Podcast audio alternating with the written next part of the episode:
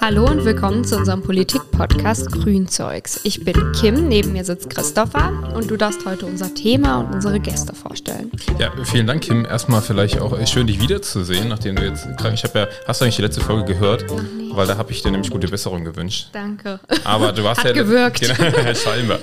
Nein, es ist, was ich sagen wollte, wir haben lange nicht mehr zusammen aufgenommen. Ja, also die letzten stimmt. Folgen waren immer entweder du oder ich, heute mal wieder zusammen und auch passend, weil wir heute auf dieses Jahr zurückblicken wollen. Und zwar nicht nur wir aus von Parteiseite aus, sondern eben auch äh, von der Seite der unserer Stadtratsfraktion. Und da begrüßen wir heute mal ganz herzlich Uli und Uli, also Ulrike Buri und Ulrich Klemann. Schön, dass ihr da seid, unser Fraktionsvorstand. Ja, hallo, Hallo. guten Abend. Schön, dass wir da sein dürfen. Wir haben eben ja schon festgestellt, ihr wart unsere erste Folge und jetzt auch unsere letzte Folge. In Und diesem wir, Jahr, nicht? Ja, genau, genau. Also in diesem Jahr. Ähm, wir freuen uns aber auch total ähm, auf das Jahr mit euch zurückblicken zu können. Und natürlich auch ein bisschen nach vorne blicken. Also wenn wir damit durch sind am Ende, es stehen spannende Zeiten an. 2023 wird viel zu tun sein für uns und für euch. Auch da werden wir natürlich drauf blicken. Und weil ihr ja auch schon mal da wart, müssen wir das mit dem Gendern ja gar nicht mehr erklären. Seid ihr jetzt geübt drin? Vollprofis. Schaffen wir. Und dann fangen wir einfach mal Ich werde mir an. Mühe geben. Ja, wenn ihr das äh, Jahr 2022 mit einem Wort beschreiben müsstet, Uli, was wäre das für ein Wort? Ich hab, könnte lange überlegen, aber ich glaube, ähm, anstrengend. Warum? Warum anstrengend? Puh. Ähm, ja, neue Aufgabe Anfang des Jahres übernommen. Neue Aufgabe heißt, ähm, ja, man braucht eine Zeit, bis man da reingewachsen ist. Man musste einiges aufarbeiten, man musste einiges, ja, quasi so, ähm, ja, in die Wege leiten, so als Team zusammenwachsen. Wir sind ja Fraktionsvorstandsteam. Klärst du kurz, was für eine neue Aufgabe? Vielleicht und die unregelmäßigen HörerInnen wissen es vielleicht nicht ganz. Ja, okay, die soll es auch geben, ne? Sehr gut. Schande Oder die, über die Sie, aber- Nein, später zuge, äh, zu, zu uns gestoßen sind. Genau, ähm, Anfang des Jahres habe ich den äh, Vor- Fraktionsvorsitz der äh, Grünen Stadtratfraktion übernommen. Ähm, wir haben ein Team mit vier Menschen im Sta äh, Fraktionsvorstand. Es ist neben dem Uli Klemann noch die Caro und die Andrea. Und ich habe den Fraktionsvorsitz und da kommen einfach ganz viele neue Aufgaben auf jemanden zu. Auch wenn man schon vorher ein paar Jahre Ratsarbeit gemacht hat, ist das nochmal eine andere Sache. Vertretung nach außen, aber auch gucken, dass es innen irgendwie rund läuft. Ähm, ja, Strukturen setzen, ähm, ja, mit Menschen reden, Einladungen wahrnehmen, die immer zum Ende des Jahres immer mehr wurden, immer mehr und mehr, die am Anfang des Jahres ja noch weniger waren.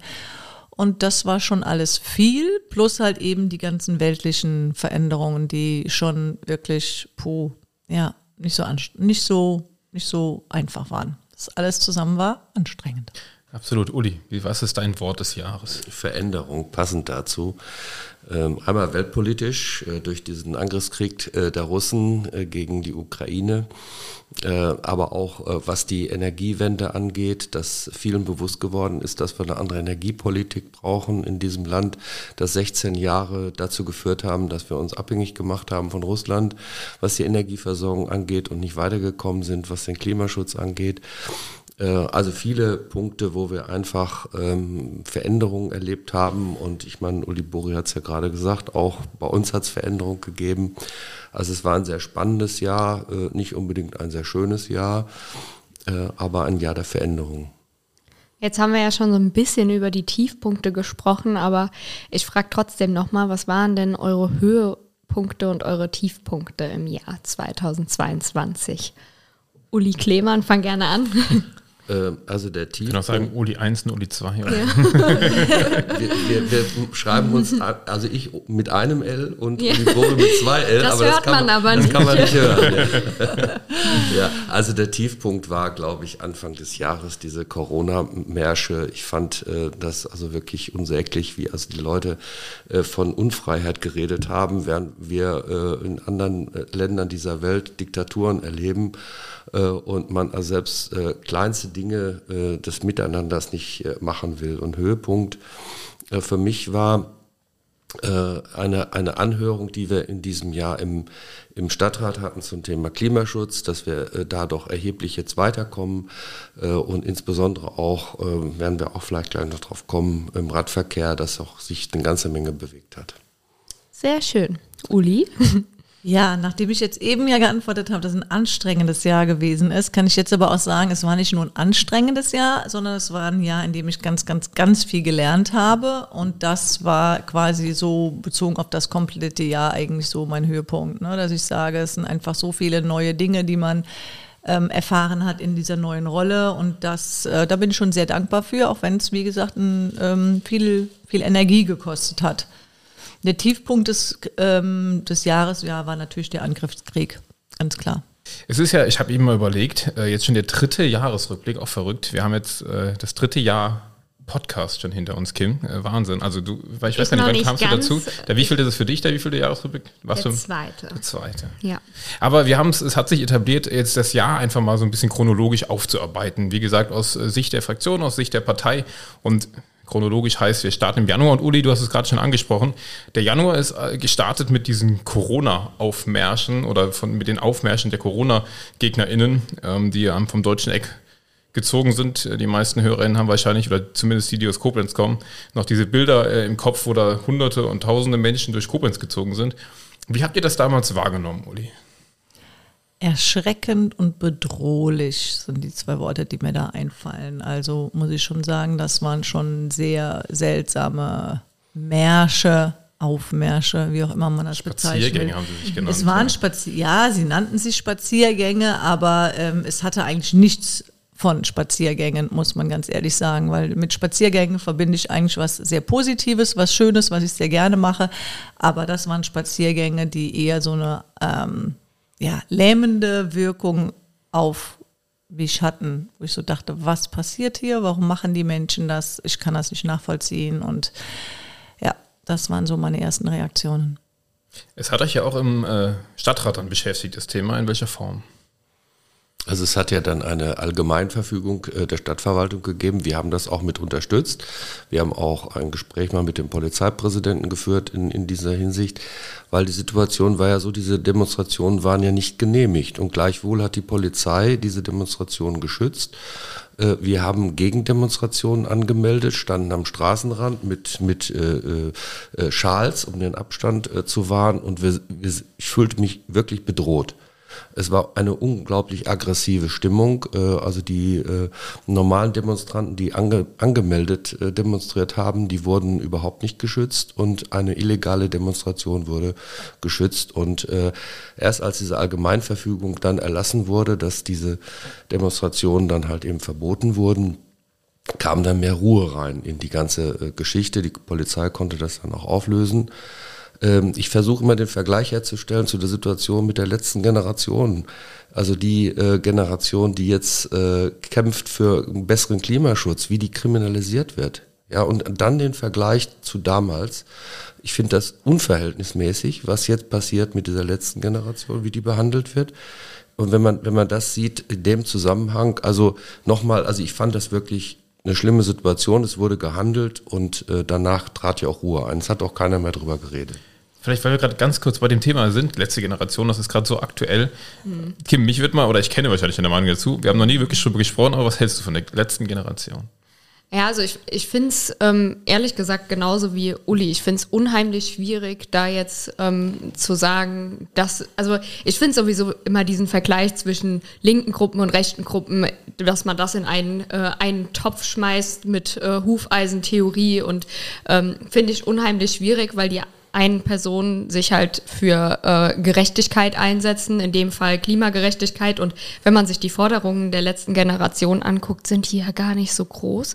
Also die größte Forderung ist ja das 9-Euro-Ticket. Ne? Und Tempolimit. Ja, genau. 100 auf der Autobahn ist, glaube ich, eine Forderung. Ja, aber äh, ich meine, gut, das ist halt jetzt, das sind keine Riesenforderungen. Also wenn man sich mal anguckt, was beim Klimawandel eigentlich notwendig ist, ähm, ist das wirklich keine große Forderung. Und ich finde halt immer, wenn man von Einschränkungen, beispielsweise im, im Tempolimit oder ähm, bei, was weiß ich, bei diesen kleinen ähm, Einschränkungen irgendwie von Freiheitsverlust redet, da kann man sich gar nicht vorstellen, was für ein Freiheitsverlust überhaupt der Klimawandel sein wird. Also deswegen finde ich das irgendwie so ein bisschen lächerlich, dass da wieder darüber gesprochen wird, oh, dann wird der Verkehr lahmgelegt oder was weiß ich. Also wenn man sich einfach mal die Konsequenzen angucken würde von dem, was uns droht, dann äh, sage ich mal, ist das Tempolimit einfach keine, äh, keine Maßnahme, die uns irgendwie einschränkt. Vor allen Dingen hat dieses Lahmlegen des Verkehrs im Zusammenhang mit den Corona-Spaziergängen ist nicht thematisiert worden, ja. Also da spielte das mhm. keine Rolle. Und nur jetzt, wenn halt eben äh, junge Menschen sich festkleben an der Straße, dann ist es auf einmal ein Riesenskandal. Ja, du, du hast eben den Punkt Kriminalisierung der Menschen angesprochen. Ich habe heute auch einen Podcast genau zu dem Thema gehört und ich finde es ja Wahnsinn, was gerade in Bayern läuft, dass sie in Präventivhaft äh, genommen werden. Mhm. Das äh, hat dann auch ein Jurist, der hat das kommentiert, hat gesagt, es ist eigentlich also es ist generell selten, dass Präventivhaft angeordnet wird und dann ist es für Stunden oder für, für wenige Tage und hier wird wochenweise schon einfach präventiv eingesperrt, damit sie ja, weil die, ja, die Gefahr besteht, die könnten sich wieder festkleben. Und vor allen Dingen, wenn man sich überlegt, wofür das Gesetz eigentlich geschaffen wurde. Also es wurde ja eigentlich geschaffen, um irgendwie Terrorismus und sowas ähm, einzuschränken oder zu bekämpfen. Und jetzt das irgendwie gleichzusetzen mit Leuten, die sich an der Straße festkleben, ist irgendwie einfach völlig außer Bezug gerissen. Aber auch, auch genau das, das, auch das passiert gerade, wenn Friedrich Merz in einem Satz das eine äh, begrüßt, dass äh, ja die Reichsbürger oder die da jetzt gerade äh, festgenommen wurden bei der Razzia in einem Satz erwähnt, ja, das gleiche müssten wir mit den Klimaaktivisten auch machen. Also das ist ja genau das, was du sagst, dass da gleichgesetzt wird zwischen wirklich Terroristen und Menschen, die das Klima schützen wollen. Eben, genau. Und das, das meinte ich auch eben mit diesem, ähm, dass irgendwie immer links und rechts in einen Topf ähm, geschmissen wird. Dabei muss man ja jetzt mal wirklich sagen, wenn man sich Kriminaltaten von rechts anguckt, sind die mega brutal, total ja. strukturiert. Und bei, also es gibt selbstverständlich linke Gewalttaten, aber es wird immer so in einen Topf geschmissen, als, als wäre das genauso strukturiert, als wäre das genauso gefördert, als von anderen ähm, Autokratien oder sowas aus dem Ausland. Ne? Das ist einfach so nicht der Fall. Und wenn Friedrich Merz solche Aussagen ähm, trifft, finde ich, ist das einfach nur gefährlich und nicht mehr. Ich merke, wir könnten eine eigene Folge zu dem Thema machen, sollten ja. wir vielleicht auch zu dem neuen Jahr. Um den Bogen aber zu ja. spannen, halt eben zu den Corona-Spaziergängen. Das waren ja Leute auch aus der Reichsbürgerszene, die da mit demonstriert haben, aus der rechten Szene. Und wenn man dann sieht, was daraus geworden ist, dass die einen Umsturz geplant haben und so weiter, dann dient, also ist diese ganze Verharmlosung auch völlig daneben. Ja, also ich meine, das ist wirklich eine Gefahr. Und dagegen ist das letzte Generation ist keine Gefahr. Vielleicht noch ein letzter Punkt zu den Corona-Spaziergängen, in Anführungszeichen, was ich damals beeindruckend fand. Und ja, ich war auch, äh, oder als ich dann da stand und gegen, gegen habe, hatte ich auch ein Gefühl von, von Unsicherheit, von Angst teilweise, was da passiert ist, auch von Erschrecken. Ähm, gleichermaßen aber auch ein Gefühl, wow, hier passiert gerade was Gutes, dass sich alle demokratischen Parteien in Koblenz zusammengeschlossen haben und da auch, da waren wir ja wirklich vorne weg, haben da die Gegendemos angemeldet und durchgeführt. Das fand ich dann wiederum beeindruckend, ähm, dass wir das geschafft haben, als Koblenz uns dagegen zu stellen und eben nicht zu so einem Schwurbler-Hotspot zu werden, äh, was hätte durchaus passieren können. Ja, das ist dann so das Gute im Schlechten, ne? Genau. Ja. Das finde ich auch. Also ich finde, das war auch eigentlich beeindruckend. Wir haben ja jetzt, also Koblenz solidarisch war es ja und ähm, da gibt es ja auch immer noch Treffen. Also ich weiß, Patrick äh, geht von uns immer fleißig zu den Treffen und beobachtet das auch immer weiter, weil ich sag mal, die Personen gehen ja immer noch spazieren. Ja, hat man gar nicht ähm, verstanden. Die laufen, glaube ich, jeden ja, Montag ja. noch. Also das ja, ist äh, Wahnsinn. Wahnsinn. Ja, ja. Also ich glaube, die, die sind ja jetzt deutlich kleiner, aber ähm, ja, ich weiß gar nicht, ob sich die Forderungen momentan auch angepasst haben, ehrlich gesagt. Die müssen mal nach China gehen, was da jetzt los ist. Ja, oder in Iran. Also wenn man sich anguckt, wofür andere Menschen auf die Straße gehen, was die mhm. riskieren und ähm, was hier immer daraus gemacht wird von rechten Gruppen, ist einfach nur gefährlich, mit den Aussagen auf die Straße zu gehen. Ich fand es eben interessant, Uli, als du gesagt hast, dein Tiefpunkt des Jahres war im Januar. Das äh, hat das Jahr schon schlecht begonnen.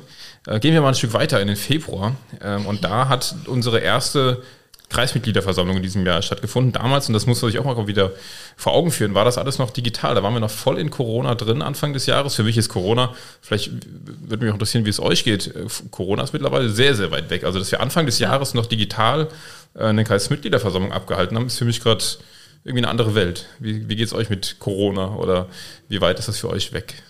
Also bei mir ist das ähnlich. Also gefühlt ne, ist das echt ziemlich weit weg. Ne? Also auch die Spaziergänge sind für mich gefühlt ziemlich weit weg. Es ist ganz, ganz viel passiert in diesem Jahr und es gab zum Glück ganz viele Veränderungen und das Leben wird viel freier. Und zu dem digitalen Formaten. Also ich sag mal, ich äh, traue dem jetzt nicht nach. Ne? Wobei ich auch sagen muss, also bei uns in der Fraktion ist das schon so, dass wir ähm, immer wieder auch Online-Fraktionssitzungen machen, aber einfach deswegen, weil es für manche praktischer ist ähm, weil es besser zum Vereinbaren ist mit Familie und Beruf zum Beispiel. Oder wenn jemand krank ist, der kann dann trotzdem irgendwie teilnehmen. Also wir haben da im Moment so eine wechselseitige, ein wechselseitiges Format wieder, jetzt seit Herbst eigentlich, weil wir auch nicht genau wussten, wie geht's weiter und ähm, können halt quasi auch immer mal schön zwischendurch, jetzt waren ja Sondersitzungen auch übers GKM, dass wir gesagt haben, dann machen wir mal schnell, in Anführungsstriche schnell, eine Online-Fraktionssitzung. Ähm, das ist für viele Menschen besser zu integrieren in ihren Alltag. Ne? Von daher finde ich auch da können wir wieder dieses Gute in dem Schlechten einfach mitnehmen und sagen, je nachdem, wie es gut passt, können wir das eine Format wie das andere nehmen. Aber wir brauchen definitiv auch die Präsenz Fraktionssitzungen, ne? wie wir das in allen Bereichen brauchen, auch bei der Partei, bei der Kreismitgliederversammlung. Es ist eine andere Dynamik, die da entsteht. Ähm, es gewächst wieder so ein bisschen Gruppenzusammengehörigkeitsgefühl. Die Leute werden motiviert, irgendwie wieder das anzupacken. Ähm, das andere macht schon auf Dauer so ein bisschen Menschen auch lethargisch, ne? immer nur vor dem Bildschirm. Genau, deswegen haben wir jetzt auch als äh, Kreisvorstand, der uns äh, gut ausgestattet mit hybrider Technik. Also mhm. jetzt mittlerweile haben wir ja auch unsere offenen Vorstandssitzungen für die Öffentlichkeit äh, eben in den digitalen Raum wieder verlegt. Wir als Vorstand treffen uns aber in Präsenz, weil das ist genau das, was du beschreibst gerade, Uli, dass man, glaube ich, als Gruppe schon auch um äh, zusammen zu bleiben und zusammenzuwachsen sich treffen sollte und dann aber die Menschen ja trotzdem teilhaben wollen. Deswegen Hybrid, da bin ich mittlerweile wirklich ein Fan von. Eine Frage dazu hatte ich jetzt eben auch noch, weil es äh, irgendwie gestern in der Zeitung stand, zum Thema ähm, digitale Stadtratssitzungen. Wie geht es mit diesem Thema weiter? Wann kann ich meine erste oder eure erste Sitzung denn eigentlich im Stream verfolgen? Puh, was stand? Also ich glaube im Frühjahr oder so ist die erste Sitzung. Also die äh, müssen gucken, welche Sitzung wir dafür nehmen können. Es müssen halt in bestimmten Örtlichkeiten sein. Ähm, wir, ich meine sogar, dass es hieß, dass wir die gar nicht in dem Ratsaal ähm, gut digital, also aufnehmen können, digital übertragen können, weil es so ist, dass nach der, ja, jeder hat ja ein Recht darauf zu entscheiden, ob er ähm, gefilmt werden möchte oder nicht. Ne? Das heißt, dass jedes Ratsmitglied auch entscheiden kann und sagen kann, ich möchte nicht gefilmt werden. Das ist das eigene Recht der eigenen Person. Und ähm, das heißt, dass das auch nicht dann eine komplette Ratssitzung sein wird, sondern nur mit den Menschen, die zustimmen. Und die anderen Menschen werden sind dann nicht zu hören. Also äh, es dauert einfach viel zu lange. Ja, also wenn es nach uns gegangen wäre, hätten wir schon längst äh, einen, einen Livestream. Ich kann auch die Bedenken von einzelnen Stadtratsmitgliedern nicht verstehen, die ja, also sich stimmt. dann also nicht ja. äh, filmen lassen wollen. Man wählt sich in eine öffentliche Ratssitzung, man macht Öffentlichkeitsarbeit und warum will man dann halt eben nicht im, im Fernsehen äh, erscheinen? Also ich finde das überzogen, äh, was da von einigen vorgebracht wird. Das Ganze muss jetzt erst ausgeschrieben werden, das ist der, der, der Beschluss. Mhm. Und wie lange das dauert, wir hoffen, dass es nächstes Jahr passiert. Also noch doch in, nächstes Jahr, glaube ich schon. Ja, ja. Doch, doch, so äh, also auf jeden Fall an. rechtzeitig noch vor der Kommunalwahl. Vielleicht äh, kann dann nach der Kommunalwahl vielleicht auch mit neuen, einem neuen Stadtrat das etwas entspannter mhm. gesehen werden. Ja, im Probelauf war doch sowieso auch schon mal genau. letztes Jahr, ne? Ja. Ja, der aber nur intern war, ne? Den hat, den hat man nicht gesehen, den genau. hat die intern dann betrachten dürfen, damit man sieht, wo die Schokoladenseiten sind. es, wie sitze ich beim nächsten? Ja, genau. nee, es ging ganz ehrlich gar nicht darum, so wie wir darauf wirken, sondern es ging darum, wie die Verwaltung, wie die Umsetzung sein kann, wie das okay. funktioniert, wie viel Arbeit das ist, wie das technisch möglich ist, worauf geachtet werden muss. Und das manchmal, ja, noch irgendwie Grundlagen für, die, für das Angebot reinzuholen oder so. Also das war einfach, das war jetzt mehr der Testlauf, als dass wir gucken können, wie wirken wir da drauf oder ähm, ja. Mir hat sich jetzt gerade die Frage gestellt, ich meine, klar, es ist ein Stadtrat und es gibt den Bundestag und der Bundestag wird ja immer live übertragen. Da kann, glaube ich, kein Abgeordneter sagen, ich möchte jetzt hier nicht gefilmt werden ähm, vom Demokratieverständnis her, finde ich, sollte das gleiche auch für den Stadtrat gelten. Also Der da verstehe ich den Punkt nicht, warum darf ich mich daraus und sagen, ich möchte, ich bin hier in einem öffentlichen Amt, das ist eine öffentliche Sitzung, warum darf ich mich jetzt nicht oder will ich, will ich mich nicht filmen lassen? Ist es ja eigentlich auch. Also wir haben in Deutschland ja ein Öffentlichkeitsprinzip. Das heißt, im Grunde muss ja alles öffentlich sein. Deswegen gibt es ja überhaupt öffentliche Stadtratssitzungen ja. oder sowas. Sonst, ähm, genau, jeder kann da hinkommen ja. und dann sieht er, wer, wer welchen Blödsinn erzählt oder wer auch kluge Sachen erzählt und also deshalb ist das absurd eigentlich, dieses Theater. Ja. Wir werden es weiter verfolgen. Ich freue mich darauf, wenn es dann irgendwann funktioniert. Es scheint ja ein bisschen Bewegung drin zu sein. Ja, definitiv. Aber, ja, ich wollte gerade sagen, der, der äh, Februar geht ja noch weiter. Wir sind ja noch gar nicht fertig. Aber bei unserer ersten Kreismitgliederversammlung, kann ich mich dran erinnern, hatten wir auch einen besonderen Gast bei uns. Stimmt. Nämlich Tobias Lindner. Und der hat äh, uns quasi auch schon so ein bisschen gebrieft in irgendwie den ähm, Konflikt zwischen äh, Russland und der Ukraine, also was uns da quasi droht. Also es war quasi vor dem Einmarsch ähm, in die Ukraine von Russland. Mm, das war für uns, glaube ich, ganz gut, weil wir viele Fragen irgendwie klären konnten und auch irgendwie so ein bisschen Einblick in die Arbeit ähm, bekommen haben. Wart ihr dabei? Wie habt ihr das wahrgenommen? Also ich war jetzt nicht bei dieser Mitgliederversammlung dabei, aber ich habe natürlich den Krieg mitbekommen. also, Lebst also nicht ganz den, hinter den, den, den 24. Februar, den vergisst, glaube ich, niemand, weil das hat ja nun wirklich... Äh, ja, so diese ganze Weltordnung durcheinander geworfen, denn da hat ja nun wirklich keiner mit gerechnet, dass in Europa wieder ein solcher Angriffskrieg geführt wird. Ähm, der Kardinalfehler war natürlich, dass man bei der Krim schon damals zugeschaut hat und dass man Putin hat gewähren lassen und wir haben dann halt eben gelernt, dass man das bei dem Putin nicht darf und vor allen Dingen, dass man sich nicht abhängig machen darf von ihm. Und äh, heutzutage redet keiner mehr darüber, Nord Stream 2, ne, wie, wie die Grünen auf eins, an einsamer Front gekämpft haben gegen Nord Stream 2. Ja, alle möglichen, mhm. äh, alle anderen Parteien wollten unbedingt Nord Stream 2. Das war die Rettung, mussten wir unbedingt haben. Ja. Heute redet da kein Mensch mehr drüber. Äh, und äh, ja, das war ein Riesenfehler, falsche Energiepolitik und äh, die Grünen in der Bundesregierung müssen das nun jetzt wieder korrigieren. Ne? Ich fand irgendwie in dem Zusammenhang auch ganz äh, lustig, ähm, wie Lindner dann äh, die, ähm, die Energiewende dann auf einmal also äh, erneuerbare Freiheitsenergien genannt hat. das fand ich irgendwie auch ein, ein, komplett neues Bild irgendwie von der FDP. Ne? Ja gut, das ist halt das, was wir seit vielen, vielen Jahren, eigentlich seit Beginn ja. äh, dieser Partei, was da gesagt wird, wird jetzt langsam mal deutlich, dass es richtig war. Also was Energiepolitik angeht, was es ist eine Freiheitspolitik, wenn man sich unabhängig macht in dem Fall. Es ist auch eine Freiheitspolitik, wenn man sagt, ich mache mich dafür, oder es ist eine nachhaltige Politik, dass wir auch in Zukunft frei leben können. Wir, wir, haben brauchen, wir brauchen unbedingt eine Wärmewende. Wir haben das auch zum Anlass genommen, wir haben einmal eine Anfrage im, im, Stadtrat gestellt, wie es denn aussieht mit der Wärmewende in, in der Wärmeversorgung in Koblenz. Und da ist uns, sind uns Zahlen präsentiert worden, die waren äh, haarsträubend schlecht. Da wurde äh, gesagt, also Halbierung der CO2-Emissionen bis zum Jahr 2050. Ja, also das ist das Reißen sämtlicher Klimaziele. Wir haben daraufhin einen Antrag eingebracht in den Stadtrat, dass wir eine kommunale Wärmeschutzplanung auf den Weg bringen. Das ist auch jetzt auf dem Weg.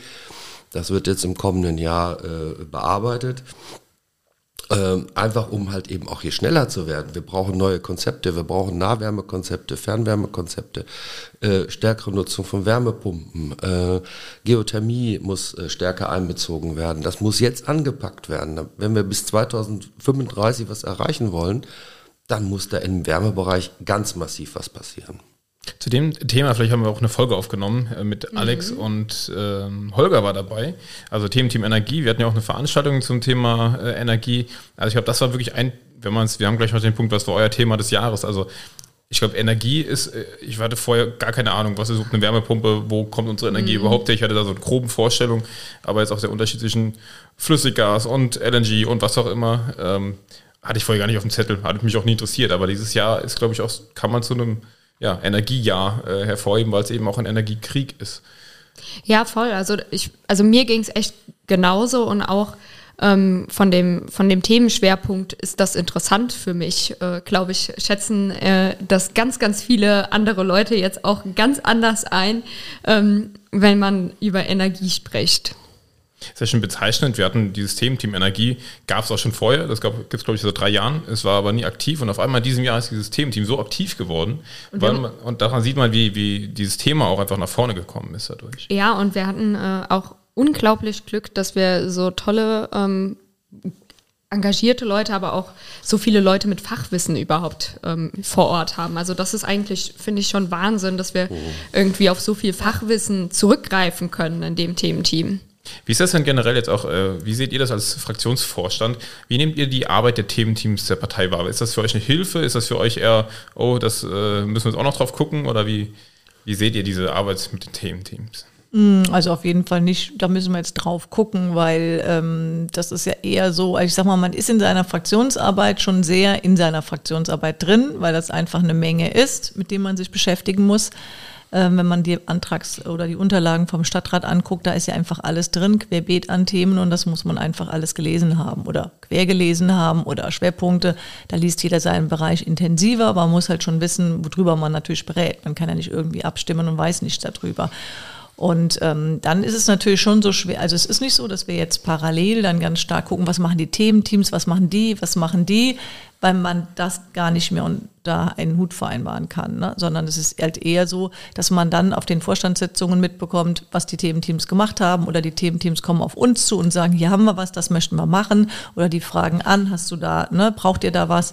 So muss das im Prinzip funktionieren, weil wenn man in der Fraktionsarbeit drin ist, es ist schon wirklich so, will ich sagen, dass man so ein bisschen in so einem Gefangen ist in seiner Arbeit, weil die einfach so viel ist, dass man gucken muss, dass das irgendwie nichts verloren geht. Und über die, ich sag mal, die offene Vorstandssitzung kriegt man ja von euch, von der Partei ganz viel mit und auch eben über die Kreismitgliederversammlung. Von daher ist das für uns eher eine, eine gute Ergänzung. Ja. Also ich bin auch besonders stolz auf unsere Thementeams ähm, dieses Jahr, weil die ja wirklich zwei super Leitanträge einfach erarbeitet haben. Wir haben beide in den Podcast-Folgen ähm, ja besprochen. Von daher äh, lohnt es sich auch in die alten Podcast-Folgen reinzuhören. Das lohnt sich generell immer. Hier besonders, ja. ähm, ja, äh, ich wollte auch nochmal zurückkommen auf den Ukraine-Krieg weil mich würde auch so interessieren, ähm, hat sich das politische Arbeiten irgendwie im Stadtrat dadurch verändert? Also direkt jetzt nicht, aber ich sage mal, es gibt eine größere Offenheit, was das, was das Thema Klimaschutz angeht. Also ich kann mich noch daran erinnern, vor, vor drei Jahren, als wir, als wir anfingen mit dem Klimanotstand, das war richtig Kampf. Ja? Also da gab es eine, eine, eine breite Gegenstimmung dagegen das ist jetzt nicht mehr so. Also wenn, ja. wenn man jetzt äh, das Wort Klimaschutz in den Mund nimmt, kommt nicht sofort ein Kontra. Ja? es kommen dann vielleicht andere Sachzwänge, aber ähm, ich sag mal, da hat sich schon einiges verändert. Ja, und auch, dass natürlich die, ähm, auch die Stadtverwaltung jetzt schon darauf hingearbeitet hat, Notfallpläne zu entwickeln. Ne? Also das finde ich waren auch für mich so so nochmal so erschreckende Momente, wo ich so dachte, so, boah, in welchem Jahr lebst du, in welcher Zeit, dass die Stadt Koblenz, die Kommune zum Glück, ist ja wichtig, aber sich jetzt mit so Notfallplänen beschäftigen muss, ne?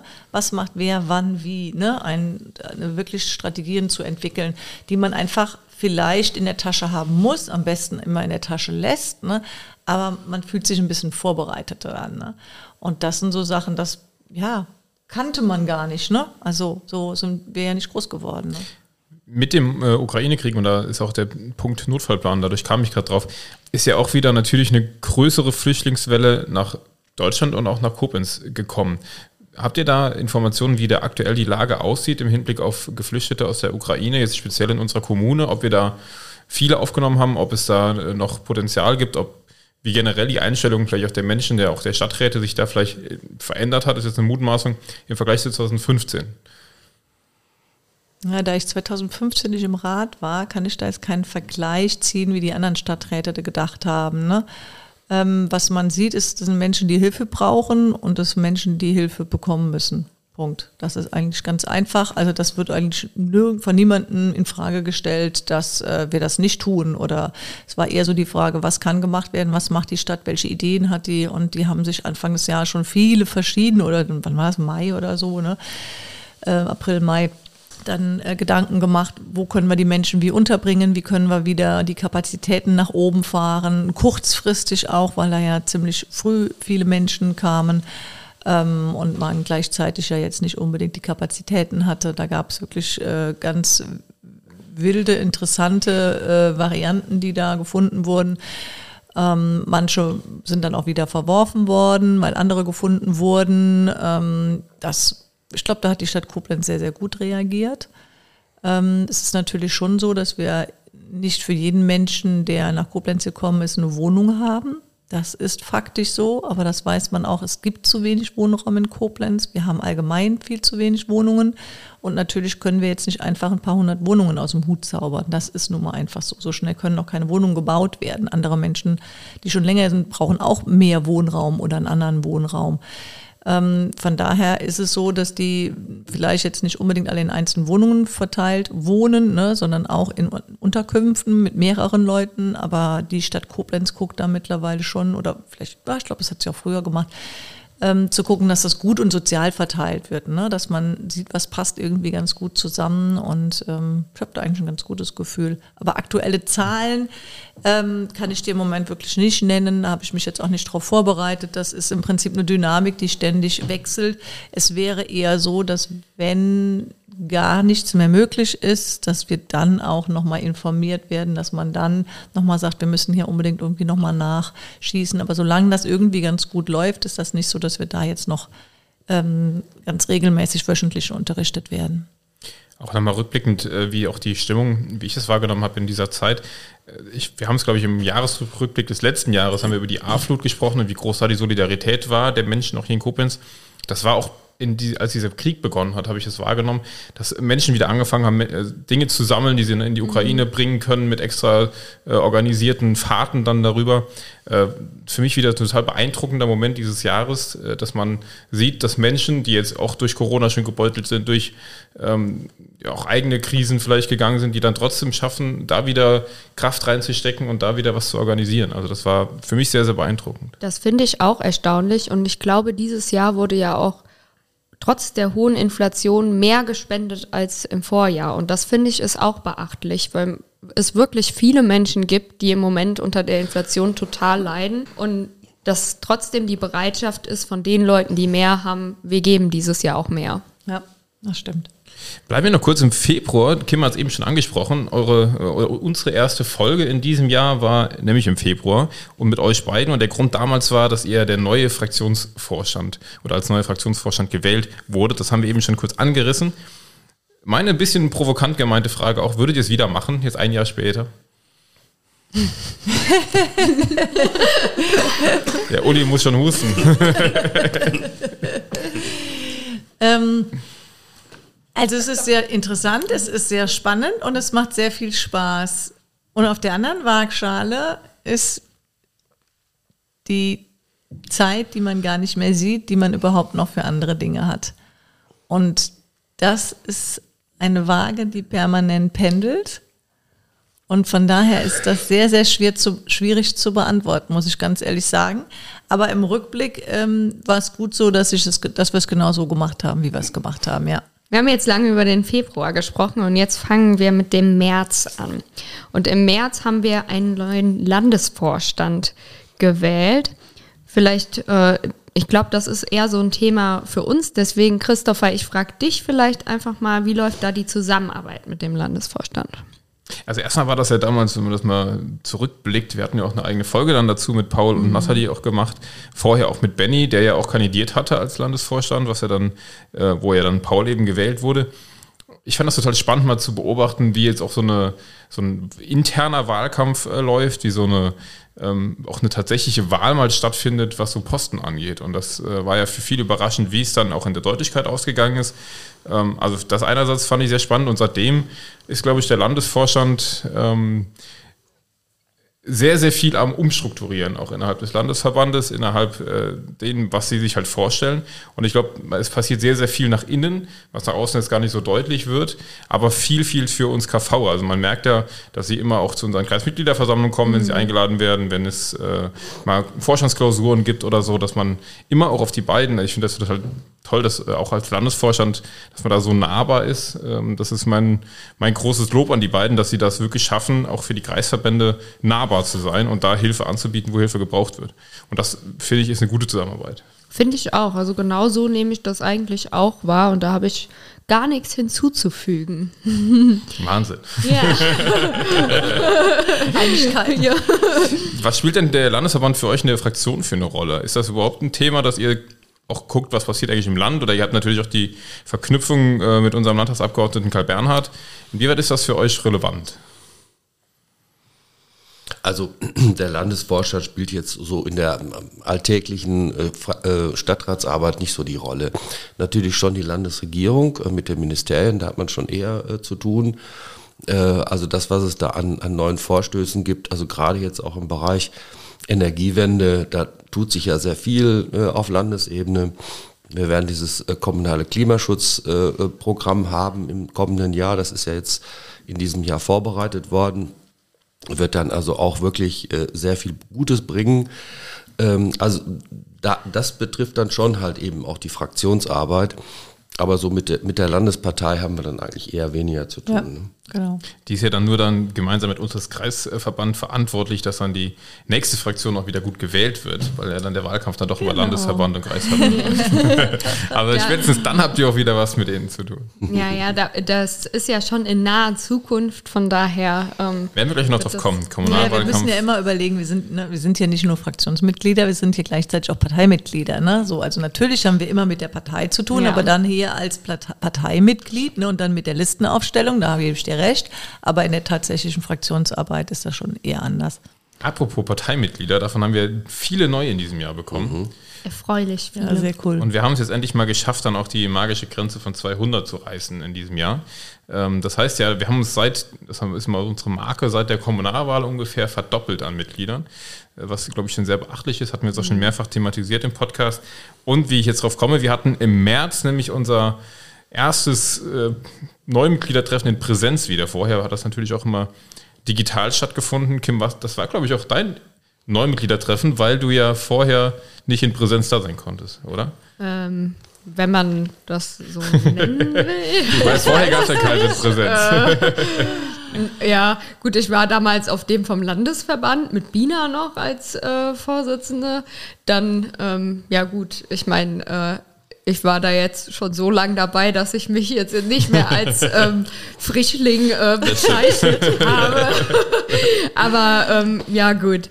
Ähm, ja, wa wahrscheinlich äh, einfach, weil es zwei Jahre keins genau gab. War es genau dann auch deins, oder? Nee, ich war tatsächlich, mein, das war kurz vor Corona, als ich dann dazu, oder wann hat Corona angefangen? In 2020, ich kam 2019 in die Partei. Da war, okay. ich habe noch eins vorher miterlebt. Na gut. Aber was äh, tatsächlich total ähm, toll war, ist, dass unser Kreisverband sich da ja auch ähm, die Mühe gemacht hat und ähm, Informationen auch ähm, bereitgestellt hat, wie man sich bei uns engagieren kann und sowas. Von daher glaube ich, ähm, können wir das auch gerne nächstes Jahr nochmal wiederholen, um alle mit einzufangen und irgendwie ähm, ja, zu zeigen, wie sich Menschen engagieren können bei uns. Das stimmt und ich glaube, das ist auch einer unserer großen Aufträge, dass wir gucken, wie wir die Mitglieder bestmöglich mitnehmen können. Das neue Mitgliedertreffen natürlich ein guter Startpunkt. Wir haben jetzt äh, auch das, wir packen ja auch in die Podcast-Folgen seit neuestem auch immer so ein bisschen Neuestes aus dem Kreisverband ähm, unsere Spam-Gruppe mal umbenannt in einen interaktiven Newsletter. Habt ihr das mitbekommen, Uli und ja, Uli? Ja, selbstverständlich. Was haltet ihr denn davon? Würde mich jetzt mal eure ehrliche Meinung zu interessieren. Äh, weg von einem Spam-Account ähm, hin zu einem ja, interaktiven Newsletter. Also der Name ist so lange, dass er bei mir auf der Liste nur mit Inter zu sehen ist. Da war Spam natürlich immer ganz klar und prägnant, aber Spam finde ich prinzipiell nicht gut als Name für ähm, ja, so eine wichtige, so eine wichtige Funktion eigentlich, die der Channel hat. Also ich finde das gut, solche Informationen zu bekommen. Ich finde überhaupt gut, was ihr da so macht. Also es ist ein sehr aktiver Kreisverband. Also ja. weiter so. Ne? Ja, also auch mit, den, mit den, Ortsgruppen, die sich da bilden und mit den Thementeams und äh, viele Initiativen und so. Da passiert einfach sehr viel. Und wenn man das so mitkriegt, das macht dann auch Spaß. Ja, das ist dann auch Motivation. Stimmt. Das ist schon gut. Das freut uns auch. Ja, uns und, macht das äh, auch Spaß. Ja, das, ja, das ist auch so. Also wir, wir, haben total viele engagierte, tolle Leute bei uns im Kreisverband und ich bin auch total froh, dass wir jetzt irgendwie an der Stelle, wo wir jetzt sind, ähm, mit den Personen zusammenarbeiten können. Ich glaube, da sind andere Parteien noch neidisch drum. Zu Recht. Ja, hoffentlich. ja, ähm, vielleicht auch nochmal, was war euer politisches Thema des Jahres? Also im Grunde haben wir ja auch schon viel darüber gesprochen, aber Mal das Highlight-Thema. Was ja. war euer Highlight-Thema? Was war unser Highlight-Thema? Oder dein also persönliches? Mein, mein, persönliches, ja, in der Stadtratfraktion, ja. mein persönliches Highlight-Thema, ja, definitiv.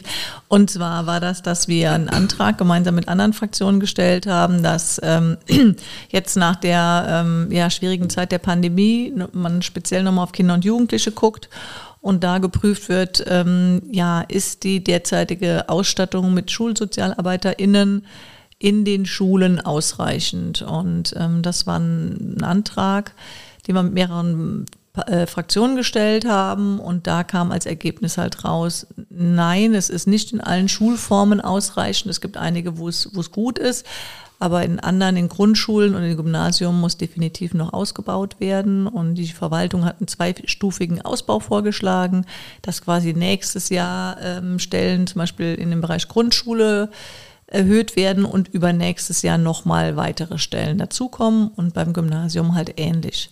Das nächstes Jahr quasi so prozental schwer zu sagen, 65 Prozent irgendwie sind, von 50 auf 65 und dann nochmal hoch auf eine volle Stelle, sodass man sagen kann, dann hat jedes Gymnasium auch eine Vollzeitstelle im Bereich Schulsozialarbeit und man merkt einfach, das sind wir der Jugend schuldig, die brauchen das. Ne? Also die haben schon sehr gelitten unter der Pandemie, denen ähm, ja, aus verschiedensten Gründen, ob die in der 5, 6 sind oder in, mitten in der Pubertät sind, wie die äh, Pandemie angefangen hat oder in die Oberstufe gewechselt sind, die haben alle ihr Päckchen zu tragen.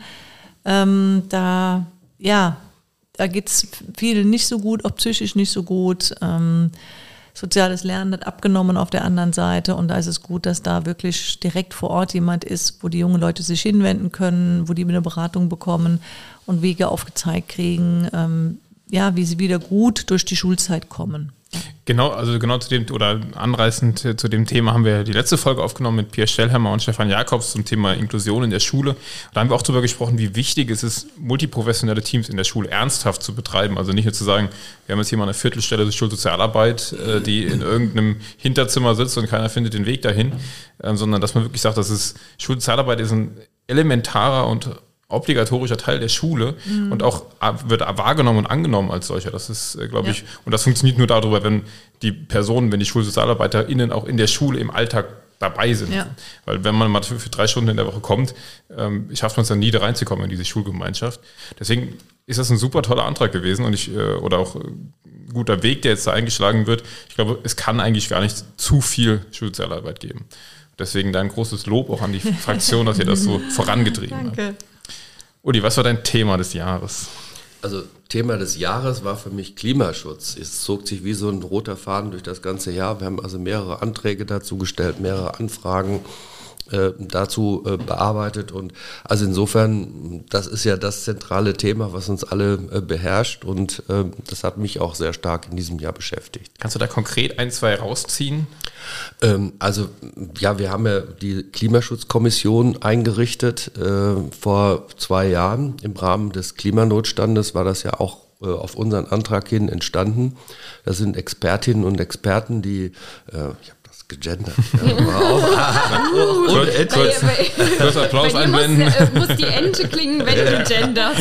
Ja, Nur weil es noch gar nicht gequietscht hat. Nein, ähm, also wir haben da Expertinnen und Experten, die also sehr gute Vorschläge gemacht haben. Und äh, also einer dieser Vorschläge ist zum Beispiel, dass wir ähm, äh, im, im Industriegebiet ein Nahwärmekonzept auf den Weg bringen wollen. Also wir haben da große Betriebe, die halt eben sehr hohen Wärmebedarf haben. Das kann man sehr gut in ein, ein solches Nahwärmekonzept äh, integrieren. Äh, das ist entstanden in der Klimaschutzkommission. Wir haben es dann jetzt in den Haushaltsberatungen eingebracht. Das ist aber jetzt wirklich nur ein Beispiel von, von, von mehreren.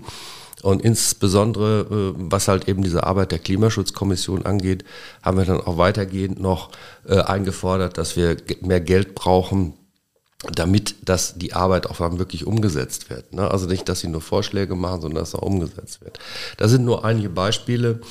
Ähm, und äh, ja, das ist ein Thema, das für mich oberste Priorität hat und eigentlich für alle auch so haben sollte. Und ja, deshalb auch das Heiler-Thema. Zu Recht. Und das zieht sich auch in den April rein, weil im April gang, äh, ist es nämlich ganz dolle um Mobilitätsstationen gegangen. Und vielleicht äh, kannst du da auch nochmal, also es war ja mit aus dem Thementeam Radverkehr bei uns gewachsen, da bist du ja auch Teil von. Vielleicht ähm, kannst du uns da einen Einblick reinbringen. Also wenn man jetzt durch Koblenz äh, aufmerksam fährt mit dem Fahrrad, dann merkt man, es hat sich sehr viel getan in Sachen Radverkehr. Das ist ja auch sehr gut so. Es gab ja sehr großen Nachholbedarf und wir haben dann im April das Thema Mobilitätsstation aufgegriffen. Das ist auch aus dem Thementeam Rad äh, entstanden und wir haben dann eine gemeinsame äh, Befahrung durchgeführt, haben uns mögliche Standorte angeschaut, haben das jetzt auch eingebracht in die Diskussion. Also ein möglicher äh, Standort wäre zum Beispiel der Bahnhof Lützel. Das soll jetzt umgestaltet werden. Äh, äh, ist ja derzeit nicht gerade sehr ansehnlich, der Bereich, nicht gerade einladend. Aber wenn er umgestaltet wird, dass dann halt auch so eine Mobilitätsstation da vorgesehen ist. Und äh, dann auch im, im, im Verwaltungszentrum, äh, wir haben so mehrere Standorte uns angeschaut und das war ein neues Thema, was wir eingebracht haben. Äh, und das werden wir auch weiter begleiten. Für alle, die das noch nicht so mitverfolgt haben, was ist denn überhaupt eine Mobilitätsstation? Eine Mobilitätsstation ist äh, an einem zentralen Ort in einem Ortsteil, wo man Anschluss an ÖPNV hat, dass man mit dem Fahrrad äh, dann dorthin fahren kann, das Fahrrad dort abstellen kann, sicher abstellen kann, dass man auch eine Reparaturstation hat und äh, Schließfächer und, und, und solche Dinge, ja, dass man halt eben äh, das Umsteigen äh, vom Fahrrad äh, auf den ÖPNV äh, erleichtert. Spannendes Thema auf jeden Fall. Hatten wir auch einen Stand mhm. zu äh, am äh, Lörendattel, glaube ich. Und einen Podcast. Und einen Podcast. Mit Gregor und Jutta. Also man merkt, wir haben die Themen ganz gut aufgearbeitet im Podcast. Ja. Das kann, äh, man kann jede Folge nur empfehlen. Im April war auch ein, eine heiße Phase unserer ja, damals noch das einzige, die einzige Ortsgruppe in Gülz. Da wurden neue Sprecher gewählt und dann aber auch die erste Aktion, die da noch gar nicht bestanden hat, nämlich die Ortsgruppe Süd, die mittlerweile ja auch von der KMV, von der Kreismitgliederversammlung eingesetzt wurde. Da wurde nämlich das Baumbeet vom Kreisbüro äh, gepacht oder was heißt gepachtet, äh, Patenschaft übernommen. Die Patenschaft, danke schön, die Patenschaft übernommen, ähm, was seitdem dann auch ganz gut wächst, was ich, worauf ich hinaus will, dass wir in diesem Jahr wirklich mit den Ortsgruppen ein ganzes Stück vorangekommen sind. Äh, wie gesagt, Gülz gibt es ja schon seit ein, zwei Jahren. Äh, Süd haben wir in diesem Jahr gewählt und wir haben auf der nächsten Kreismitgliederversammlung im Januar den Antrag schon vorliegen für die nächste Ortsgruppe auf der rechten Rheinseite. Das heißt, äh, wir entwickeln uns langsam, aber sicher in die Stadtteile rein. Wie empfindet ihr das, diesen Prozess? Äh, Uli, du hast es eben schon mal ganz positiv äh, angegangen, aber was ist, wie, wie ist so euer, was haltet ihr davon? ist ja eher ungrün, dass man in die Vereine, in die Stadtteile rein will. Mm, ja, das, das, jetzt ungrün ist, weiß ich nicht. So, so würde ich das jetzt gar nicht unbedingt so sehen. Also ich finde die, ähm, die Ortsvereine, ich finde die super, ich finde die richtig klasse. Ähm, die sind auch vor allem gut für die Arbeit in der Fraktion, ne? weil es ist tatsächlich so, dass natürlich die Leute, die in den Orten wohnen, in den Stadtteilen wohnen, das sind die ExpertInnen vor Ort, die wissen, was muss sich verändern, was brauchen die, was möchten die gerne haben. Und wenn wir dann natürlich Menschen haben, die grüne Themen in den Stadtteilen nach vorne bringen wollen oder sehen und die dann an uns weiterleiten, können wir da gucken, dass wir die halt auch in der Stadt vertreten. Ne? Also von daher ist das, finde ich, eine hervorragende Zuarbeitung. Also rechte Rheinseite zum Beispiel, wenn man jetzt nicht dort wohnt, ich wohne nicht auf der rechten Rheinseite, ich kenne zwar auch einige Stadtteile äh, der rechten Rheinseite ganz gut, aber wo da der Schuh drückt, wissen die Leute halt am besten. Und das ist ganz gut, wenn es da Ortsgruppen gibt weil das für die Ratsarbeit einfach wirklich perfekt ist, muss ich schon sagen. Vielleicht kurz zur Erklärung, was ich meine mit Ungrün. Es ist ja eigentlich so ein typisches CDU-SPD-Ding, in jedem Ort den Ortsverband zu haben und in, äh, da in der Kneipe zu sitzen und über Politik zu reden das meinte ich damit, dass wir Grünen einfach noch nicht so weit, glaube ich, auch sind, dass wir in diese Orte ganz rein gewachsen sind. Das war mein, meine Erklärung. Aber Uli, du wolltest auch zu dem Thema was sagen. Naja, also ich meine, wir waren ja bisher auch äh, etwas kleiner, waren jetzt also keine Volkspartei wie SPD und CDU, aber wir wachsen ja. Und äh, was uns ja immer ausgezeichnet hat, war, dass wir bestimmte Themen äh, hervorgegriffen haben und, und dass es uns weniger jetzt darum ging, halt eben äh, Interessen eines bestimmten Vereins zu vertreten, sondern dass wir die übergeordneten Themen dann auch in der Kommunalpolitik umsetzen wollten. Äh, und ich glaube, das kann man auch sehr gut miteinander verbinden, ja, dass, dass man äh, sagt, also wir, wir arbeiten weiter an unseren Themen. Aber wir wollen auch eben hören, was, äh, was ist in den Stadtteilen los. Und ähm, ja, da kommen gute Ideen. Ja, ich habe also auch zum Beispiel schon eine eine Idee aus der Ortsgruppe Süd dann in eine Anfrage umgewandelt und äh, also das, das ist äh, positiv, ist eine Bereicherung. Ja, man kann es ja auch nochmal so ergänzen. Ich sage mal so, man darf sich Stadtratsarbeit ja nicht so vorstellen, als wenn die Fraktionen da nur ganz viele Anträge stellen, sondern es ist ja auch so, dass die Verwaltung Dinge macht, Dinge vorbereitet, Beschlussvorlagen macht, äh, wie es weitergeht in den Stadtteilen mit Bau, ähm, Vorhaben etc. Und da ist es natürlich auch genauso gut, dass man dann zurückgreifen kann auf Menschen, die jetzt sich in Gülz zum Beispiel äh, auskennen oder da dann auch die grüne Brille in dem Bezug auf ein Bauvorhaben einfach aufhaben. Ne? Also auch da für eben Vorlagen der Verwaltung finde ich das auch wichtig, dass man da auch sagen kann, da kann man nochmal auf diese Expertise aus dem Ort zurückgreifen. Ja. Vor allen Dingen, wenn es einen Ortsbeirat gibt in hm. diesen äh, Stadtteilen, weil das finde ich ist irgendwie auch unsere Aufgabe mit, also von, von Parteiseite, ähm, diese Strukturen aufzubauen, dass wir auch in die Ortsbeiräte mehr rein können. Das stimmt, also das äh, müssen wir auf jeden Fall auf dem Plan mhm. haben für die Kommunalwahl. Äh, wobei ja auch da muss man ehrlich sagen, ich erlebe das in Gülz, da sind wir ja wirklich mit drei Grünen vertreten im Ortsberat, haben wir jetzt auch mittlerweile den ersten grünen Ortsvorsteher in Gülz, ähm, dass diese Arbeit der Ortsbeiräte oder die, die Entscheidungsgewalt haben sie eigentlich gar keine, aber die Gestaltungsmöglichkeiten der Ortsbeiräte schon sehr beschränkt sind im Hinblick darauf, dass die Verwaltung, das, jetzt, das ist mein Eindruck, jetzt gar nicht so ernst nimmt, dass aus dem Ortsbeirat kommt. Äh, vielleicht aus Fraktionssicht ist das Spielen, es gibt ja dann mehrere Ortsbeiräte, nicht nur den Gülser. Äh, inwieweit spielen die eine Rolle in der Fraktion oder in der, in der Stadtrats-, in der Kommunalarbeit? Naja, die spielen halt die Rolle, die, die ähm, dürfen halt im Stadtrat nicht abstimmen. Die sind eingeladen zu den Sitzungen, wo es Themen sind halt auch, ähm, die sie betreffen. Und dann werden die angehört, dann können die auch was dazu sagen. Die dürfen sprechen zu den Themen, äh, die ihren Stadt treffen. Ähm, aber die dürfen halt nicht mitentscheiden. Das ist halt natürlich ähm, es würde ja auch anders nicht funktionieren. Ne? Es gibt halt einfach 56 RatsmitgliederInnen und wenn jetzt quasi, ich sag mal, ähm, die Mitglieder aus dem Ortsbeirat in Güls jetzt da auch nochmal eine gewichtige Stimme hätten, dann sind ja total die Menschen benachteiligt im Rauental, wo es keinen Ortsbeirat gibt. Das kann ja nicht sein. Das funktioniert nicht. Deswegen geht es nur so, dass die 56 Ratsmitglieder über alles entscheiden und nicht dort, wo es eben durch die späten Eingemeindungen, Eingemeindungen ähm, wo es dann halt quasi die Ortsver, äh, Ortsbeiräte gibt, dass die halt mehr entscheiden dürfen, ne? weil das ähm, ist nicht gerecht auf die ganze Stadt gesehen. Mhm. Ich glaube, dieses äh, Thema Ortsbeiräte, das würde ich gerne mal mit Hans-Peter als äh, Ortsvorsteher von Gülz mal eine Folge zu machen. Inwieweit das überhaupt auch, äh, ich meine, es gab ja noch die Abfrage, ob es für alle Stadtteile Ortsbeiräte eingeführt werden sollte. Da gab es, glaube ich, auch damals eine Bürgerbefragung zu. Ja. Da war es ja dann ein Ergebnis, dass es negativ, also dass es nicht sein sollte. Ähm, ist ja auch nochmal ein Thema für sich. Das sollten wir uns mal auf den Zettel schreiben. Können wir machen, ja. Sollen wir in den Mai übergehen? Gehen wir in den Gerne, Mai. ja. ähm, da war ja eigentlich auch gar nicht so viel, ähm, was quasi an, an großen Events gelaufen ist, aber es ist ja einfach aufgefallen, dass wir, also im Mai, aber auch vorher schon wieder viel regelmäßiger ähm, Treffen ähm, hatten. Also zum Beispiel unsere Stammtische, die haben im Mai wieder gestartet, weil vorher ähm, konnten die ja nicht wegen Corona noch. Also es ist im Moment wirklich fern irgendwie, weil man denkt die ganze mhm. Zeit, ja, wir hatten doch das ganze Jahr äh, Stammtisch, aber war nicht so.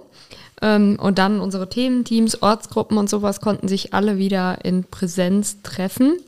Und ja, insgesamt glaube ich, ähm, ist das so das, was wir über den Mai sagen können, oder? Ich fand, das war auf einmal auch so, so, ein, so ein Bruch wieder, dass man auf einmal wieder, also man war dran gewöhnt, man hatte tausend digitale Sitzungen am Tag, man konnte ja auch von, eins, äh, von A nach B irgendwie äh, switchen, ohne dass es große Probleme hatte. Man musste nicht irgendwo hinfahren, man musste nicht irgendwo hinlaufen. Und auf einmal hat wieder alles in Präsenz stattgefunden. Und das war für mich schon auf einmal wieder zeitaufwendiger. Also da hat man gleich schon gemerkt, dass das ja auch, wir haben eben über die Nachteile gesprochen, ähm, der digitalen Arbeit, aber der Vorteil war mit Sicherheit, man konnte an mehr teilnehmen oder an mehr parallel auch teilnehmen oder in kurzer Zeit. Und na klar, also für mich ist es total schön, dass alles wieder stattfinden konnte oder auch wieder kann. Ähm, wenn wir jetzt die Stammtische, die, also digitale Stammtische haben überhaupt nicht funktioniert, meiner Ansicht nach, da, da brauchst du nicht zu machen. Jetzt ist es schön, wir machen jeden Monat einmal einen offenen Stammtisch, einmal einen Finter-Stammtisch, kommen wir gleich auch noch zu, äh, was der Finterrat alles Tolles macht oder schon gemacht hat in diesem Jahr. Ähm, aber das war für mich, habt ihr es endlich erlebt, für mich war es so ein, oh wow, es geht wieder los und ich muss gucken, was kann ich überhaupt noch leisten in Präsenz äh, und was geht nicht. War doch einfach schön, da mal wieder ja. im Biergarten zu sitzen. und, äh, ja. ja. auf die Stammtische, also wir haben es mal hier aufgelistet, dann wirklich äh, wenn man die Termine sich anguckt im KV, ja. Mittwochs ist oder Stammtisch, dann ist Thementeam-Treffen, Ortsgruppentreffen, KV-Treffen, äh, dann Fraktionssitzungen und so habt ihr ja alles noch Ausschusssitzungen, aber alles wieder in Präsenz. War das nicht so für euch auch? Für mich war es so ein Aha-Ding, oh, es geht wieder irgendwie los. Ja, also ich glaube, es ist auch, wenn man sich wirklich mal anguckt, wie viele Termine wir überhaupt im KV im Monat haben, dann glaube ich, ähm, wenn man an allen teilnehmen möchte, äh, braucht man nichts anderes mehr machen. Ich glaube, es ist fast jeden Tag irgendwas. Also man ja. könnte jeden Tag füllen mit dem Termin. Das, das ist so. Es ist, es ist ein ausgefülltes Hobby. Und wenn ja. jetzt die ganzen Mitglieder auch noch sagen, sie möchten sich mal Ausschusssitzungen angucken, ne? die sind ja auch alle öffentlich. Ne? Es gibt 30 Ausschüsse, Ausschüsse in der Stadt Koblenz, ne? kann man gerne hingehen. Ne? Und die Stadtratssitzungen, wo man einfach merkt, es sind schon zwei Bereiche und man kriegt gar nicht hin, alles gemeinsam mitzukriegen. Also die Fraktionsleute kriegen nicht alles von der Partei mit, die Parteimenschen gucken sich nicht alles in der äh, Fraktionsarbeit an, ne? also mit Ausschüssen und so weiter, weil es einfach viel zu viel ist. Also es, was, ja, es ist in der Summe für beides zu viel, weil man dann in der Regel auch noch einen Job hat. Und ist arbeiten das, geht es ja nur ein Ehrenamt. Aber ist das das größte Argument aus eurer Sicht für diese scharfe Trennung bei uns zwischen Amt und Mandat? dass es anders gar nicht oder dass sich jeder auf das fokussieren kann, äh, wo er eigentlich für gewählt ist? Oder wie seht ihr das generell, diese, diese Trennung zwischen Amt naja, und Naja, der, der, der Ursprung war ja ein anderer. Ne? Also ich meine, da, wenn man sich das mal auf Bundesebene anschaut oder auf Landesebene, dass eben die Mitglieder des Parlaments oder einer Regierung nicht gleichzeitig in der Partei sind, das war Auslöser für, für Trennung von Amt und Mandat äh, weil man halt eben vorher wirklich diese, diese Apparatschicks hatte ne, in anderen Parteien, die halt eben dann durchregiert haben. Äh, man hat ja zum Beispiel auch gesagt, also in der, in der CDU, Vorsitzender der Partei muss immer auch Bundeskanzler sein oder Bundeskanzlerin. Ähm, also äh, das gab es bei uns ja nicht. Und das ist natürlich jetzt auf dieser ehrenamtlichen Ebene etwas anders. Also ich finde, da sehe ich das Problem nicht so, weil wir sind ja alle Ehrenamtler. Ne? Also da ist es jetzt nicht so, äh, dass jetzt da irgendwelche äh, äh, Parteikarrieristen äh, ähm, tolle Posten haben äh, und, und dann nur ihre Meinung da durchdrücken wollen. Also insofern muss man da schon ein bisschen differenzieren. Also auf dieser ehrenamtlichen Ebene sehe ich das nicht so streng. Ja, man hat aber naja, wenn, wenn, wenn du das gut, gut getrennt hast, finde ich, hast du eigentlich die Möglichkeit, dass du viel mehr Menschen hast, die du mitnimmst auf diesem Weg, als immer die gleichen Gesichter. Ne? Das muss ich ganz ehrlich sagen. Ne? Sondern dann hast du, die einen machen halt schwerpunktmäßig die Parteiarbeit und die anderen machen die Ratsarbeit. Und es ist, wie gesagt, es ist einfach zeitaufwendig Ne? Und ähm, ich meine, du bist jetzt in Rente, Uli, das ist natürlich hervorragend für dich. Ne? Nein, ich, ähm, willst du noch ein Amt in der Partei? Nein, will ich ja gar nicht. Und ähm, ich, ich finde schon letztendlich, wenn man dann alles zusammenschmeißt, dadurch, dass die Zusammenarbeit ja gibt, es gibt zwar natürlich immer Reibungsverluste durch, den Ab, durch die Abstimmung, das ist gar keine Frage, die man halt tätigen muss, aber letztendlich finde ich schon, dass wir eher davon profitieren, als dass es äh, negativ ist. Nee, ich finde das eigentlich sehr, sehr gut. Ich finde auch, wenn ich jetzt überlege, neben der Arbeit, die wir hier im KV machen, müsste ich jetzt auch noch Fraktionsarbeit machen. Äh, ich bew nee, bewundern ist das falsche Wort, aber ich frage mich, wie das eben andere Parteien im Ehrenamt, im Hauptamt mag das noch möglich sein, weil man das ja, ja. hauptamtlich macht, aber im Ehrenamt neben dem Hauptjob oder neben dem Vollzeitjob diese beiden äh, Aufgaben zu übernehmen, halte ich schon für ordentlich. Also das glaube ich auch. Also gerade wenn man jetzt irgendwie unseren Terminkalender in den letzten äh, Wochen angeguckt hat, wo wir eigentlich durchgehend vier bis fünf Termine die Woche hatten. Ähm, wenn wir dann noch irgendwie äh, in der Fraktion ähm, Vorsitz oder was weiß ich gehabt hätten, ähm, weiß ich nicht, hätte man nicht unter einen Hut, zumindest ja. nicht guten Gewissens unter einen Hut bekommen. Ne? Also das ist es, glaube ich. Ähm, machen kann man es ja, aber ähm, was bleibt liegen, ist ja dann auch das mal die Frage. Ne? Aber Gehen wir weiter. Ja, wir hatten eben schon das Thema des Jahres. Ähm, was war denn oder wer war denn eure Person des Jahres? Gerne auch wieder aus einem politischen Umfeld. Darf ich anfangen? Kommt Bitte. darauf an, wen du nimmst. für, mich, für mich ganz eindeutig Robert Habeck. Also was der Mann leistet als Wirtschaftsminister jetzt in dieser Krise, das ist unmenschlich, ja. Und das wird eigentlich viel zu wenig gewürdigt. Ähm, er musste sicherstellen, die Energieversorgung jetzt nach diesem Angriffskrieg äh, das hat er hingekriegt, ja. Also wir, also ich meine, man muss sich die Situation mal vorstellen. Die äh, Gasspeicher waren nur zum Drittel gefüllt. Ähm, die waren auch noch in russischer Hand.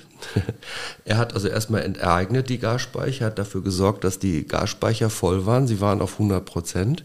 Jetzt geht es langsam runter im, im, im Winter. Ja. Ähm, er hat parallel dazu unheimlich viel auf den Weg gebracht in Richtung Energiewende. Ja, also die ganzen Gesetze, das, das Osterpaket, was er vorgestellt hat im Schnellverfahren, die ganzen Gesetze sind in diesem Jahr über die Bühne gegangen und das wird eigentlich viel zu wenig gewürdigt. Dass nicht natürlich sofort alles umgesetzt werden kann, da steht auf dem anderen Blatt, dass, dass aber diese Beschleunigung dieser Genehmigungsverfahren, dass jetzt dieses LNG-Terminal in Rekordzeit eröffnet wurde, da muss man sich mal vorstellen, das war undenkbar sowas. Ist jetzt nicht unbedingt die richtige Entscheidung, äh, auf, auf Flüssiggas zu setzen. Aber in der jetzigen Situation brauchen wir einfach eine, eine Alternative zu Russland. Also für mich ist das die Person des Jahres. Kurz bevor, äh, Uli, du darfst, ähm, da muss ich das mal für Augen führen. Ne? Wir haben jetzt das erste Mal ja auch wieder seit vielen Jahren grüne MinisterInnen. Und was sind gerade die aktiven oder die, die, die beherrschenden Themen? Das ist Krieg in Europa und das ist eine Energie- und Wirtschaftskrise. Und das sind die beiden Ministerien, die von Grünen besetzt werden. Das sind die gerade die Hauptaufgaben, die, die anstehen. Und ich finde, das gilt, glaube ich, alles, was du gerade über Robert Habeck gesagt hast, auch für Annalena Baerbock, die es ähm, in ähnlicher Weise gut macht. Uli, du siehst das anders. Jetzt musst du sagen, warum nein, du das nein, überhaupt gar nicht. Nein, was ist vorweggenommen. Genau. Ach das so, ist jetzt ein bisschen das, gemein, das tut ne, mir dass leid. da, weil eigentlich war ich jetzt als nächstes an der Reihe, weil ich dachte, das passt ja hervorragend. Weil für mich ist das ganz, ganz Ich habe klar gerade schon gedacht, du möchtest mir Baerbock. widersprechen. Nein, möchte ich dir nicht. Für mich ist die Person des Jahres politisch Annalena Baerbock. Muss auch sagen, wenn ich mich mit anderen Menschen unterhalte, ich äh, kenne ja auch Menschen, die nicht grün sind, ne? muss ich ja leider zugeben. Wo bist du denn unterwegs? Nicht nur in der Bars unterwegs? Nein. Und ähm, Für sowas hast du Zeit? muss auch wirklich sagen, ja, zum Beispiel auf der Arbeit. Ach so, ja, das gibt's ja auch noch. Ähm, und muss sagen, da ist schon wirklich, wie- viele Menschen mir auch da begegnen, die so begeistert sind äh, von ihr auch, ne? die sagen, dass sie den Job einfach richtig, richtig gut macht und ähm, viele hätten es vielleicht ihr auch nicht so zugetraut vorher. Und ähm, die spielt auch jetzt in der Zeit eine sehr, sehr wichtige Rolle. Ne? Also wo die alles unterwegs ist, was die macht, was die wieder gerade rückt, im Moment gerade auch. Ne? Ähm, das ist schon sehr, sehr gut. Ich denke, da haben wir zwei sehr, sehr gute Menschen ähm, auf diesen beiden Posten und da können wir sehr stolz drauf sein. Ja. Also ich finde auch bei, bei Annalena so bewundernswert, mit was für einem Wertekompass sie, Ja. also was für einen Wertekompass sie an den Tag legt und was für einen Wertekompass sie auch in die EU einbringt. Weil wenn man sich jetzt anguckt, ähm, wie die Sanktionen an Russland, wie die Sanktionen in den Iran, wie die, also diese ganzen ähm, Themenpunkte in der EU besprochen wurden, war Annalena immer Vorreiterin für die ganzen Themen. Und das finde ich ist schon bewundernswert und da haben wir, glaube ich, auch eine ganz, ganz besondere Stellung im Moment. Ja. Auch da habe ich heute einen Podcast zugehört. Lanz und Brecht äh, halte ich für beides frag oder nicht äh, kritisierbare Menschen, sehr intelligente Menschen, die aber, zu- wo ich überhaupt nicht mit einverstanden war, dass sie heute in der Folge ging es auch um genau das, um Wertekompass und um Moral ähm, und die sehr stark kritisiert haben, dass die Grünen und vor allem halt Annalena Baerbock, Annalena Baerbock viel zu ja, gesinnungsethisch das Ganze angeht, also viel zu sehr auf ihre Werte, auf ihren Werten beharrt und dass am liebsten die ganze Welt nach den Werten tanzen sollte und so weiter und dass man ja viel mehr auch drauf gucken sollte, nach Interessen handeln sollte. Was für Folgen hat mein Handeln und dann nach, mein, Inter- nach meinem Interesse äh, im besten Fall gehandelt wird. Und genau das ist es doch eigentlich nicht. Also es ist doch genau das, was uns ausmacht, auch als Grüne und auch im besten Fall auch als äh, gute PolitikerInnen, dass wir einen ganz, ganz starken Wertekompass haben und den auch Ja. anwenden, vertreten und im besten Fall andere davon überzeugen, dass es gut ist, was man tut. Ja, und das macht die auch klar und deutlich und weicht auch nicht von ab und das ist echt gut. Man stelle sich vor, wir hätten noch einen Heiko Maas als Außenminister. Genau. Blubber, blubber, blubber, blubber. Ja, ich, also ich glaube auch, wir sind wirklich äh, unheimlich gut aufgestellt mit den beiden und ich glaube, die ganze, also ganz Deutschland, die ganze EU kann sich äh, glücklich schätzen, dass wir die beiden jetzt gerade in der richtigen Position haben, weil äh, das ist einfach unheimlich wichtig im Moment. Das ist Ja. absolut richtig. Im Juni ein Riesen-Highlight für uns als grüne Partei oder vor allem auch als für euch als grüne Fraktion. Die Eröffnung der ersten Koblenzer Fahrradstraße, die Casinostraße, wurde nach, äh, wenn man jetzt Andrea Mehlbräuer mal fragt, wie viele Jahre oder Jahrzehnte sie in diese Ar- oder in dieses Thema schon investiert hat. Ähm, ich glaube, es sind auf jeden Fall 20 Jahre bestimmt, die sie daran gearbeitet hat. Und jetzt ist es so, die Casinostraße ist Fahrradstraße. Uli, da muss dein Herz doch aufgegangen sein in dem ja, Moment. Total, oder? das war für mich ein, ein Feiertag. Ja? Äh, also es sind zwar nur ein, ein paar hundert Meter, aber äh, das Symbol ist wichtig, dass wir wirklich eine, eine Fahrradstraße jetzt haben und vor allen Dingen auch mit einer, einer Grünschaltung, wenn man, wenn man den Friedrich-Ebert-Ring überfährt. Ja? Also das war ja vorher so, man musste auf dieser Insel stehen bleiben, dann nochmal drücken. Das war ja äh, wirklich sehr unbequem als Radfahrer. Und jetzt hat man grüne Welle, um, um äh, ja. darüber zu fahren. Äh, also das, das zum Beispiel. Und es soll ja weitergehen. Die Südallee wird ja dann auch ausgebaut. Es wird ja dann äh, ab kommenden Jahr wird's, wird begonnen mit dem nächsten Bauabschnitt. Ähm, wir hatten dann mal, als wir das so gefeiert haben, hatten wir dann mal so eine Anfrage von außerhalb, wo die Leute gesagt haben, was ist denn das Besondere, eine Fahrerstraße, ja?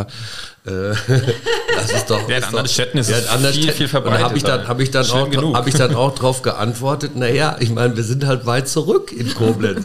da freut man sich über so einen ersten Schritt. Das ist leider so, ja. ja? Und man muss halt anfangen und wir haben wirklich lange dafür gekämpft und wenn man aufmerksam durch die Stadt fährt, sieht man ja, es passiert an ganz vielen Stellen stellen. Das ist toll, es ist Bewegung jetzt drin und ähm, ja, wir müssen wegkommen von der autogerechten Stadt. Da ist noch viel zu tun, aber der Anfang ist gemacht. Was heißt denn, also der Anfang ist gemacht, aber wie geht es denn weiter? Wie, äh, das Thema Rad ist ja auch eins, was dir sehr am Herzen liegt. Ähm, wie siehst du generell den Radverkehr und die Entwicklung, die da jetzt anstehen, aufgestellt in Koblenz? Naja, also, also erstmal, wir haben einen total aktiven äh, Fahrradbeauftragten in der Stadtverwaltung. Der hat jetzt auch noch zwei zusätzliche Kräfte bekommen. Ähm, es tut sich ja unglaublich viel. Ne? Wenn man sich mal anschaut, Treser Straße, Mainzer Straße, ähm, äh, dann die, die, ähm, die, die Leinpfade, die jetzt, die jetzt äh, ausgebaut werden. Äh, Ritzerstraße. Ritzerstraße ist jetzt gerade fertiggestellt worden. Dann im, im kommenden Jahr Horchheimer Straße wird begonnen, äh, an, an, der, an der Mozart, äh, Horchheimer Brücke, äh, an der Mozartbrücke wird die Fahrradrampe gemacht. Äh, also es ist an ganz vielen Stellen, dass da was passiert. Ja? Und ähm, ich habe mir mal die Zahl rausgestrichen im Haushalt. Mhm. Ähm, 2023 sind allein 7,3 Millionen für Fahrradmaßnahmen vorgesehen. Ja, also man sieht, dass da sehr viel passiert.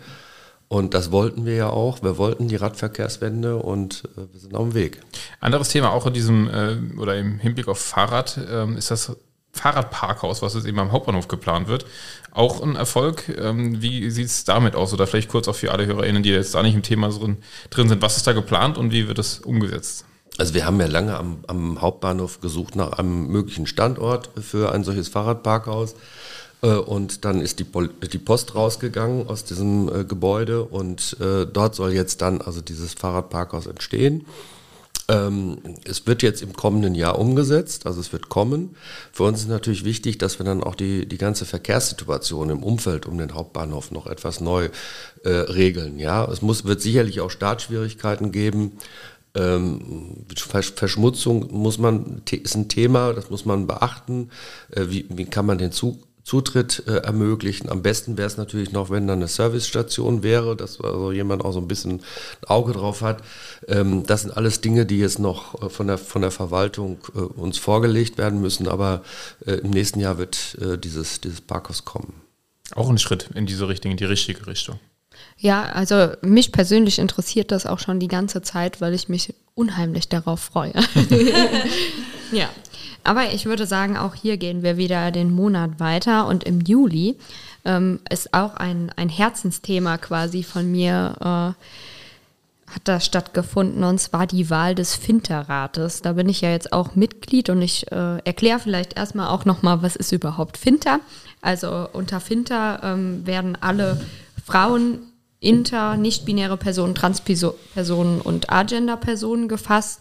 Und ähm, wir sind quasi ein, ein Rat, der im Kreisverband ähm, da, darauf achtet, dass ähm, keine Diskriminierung aufgrund des Geschlechts stattfindet und auch ähm, ja, politische Akzente äh, setzt. Und ich glaube, das haben wir auch dieses Jahr schon gut gemacht.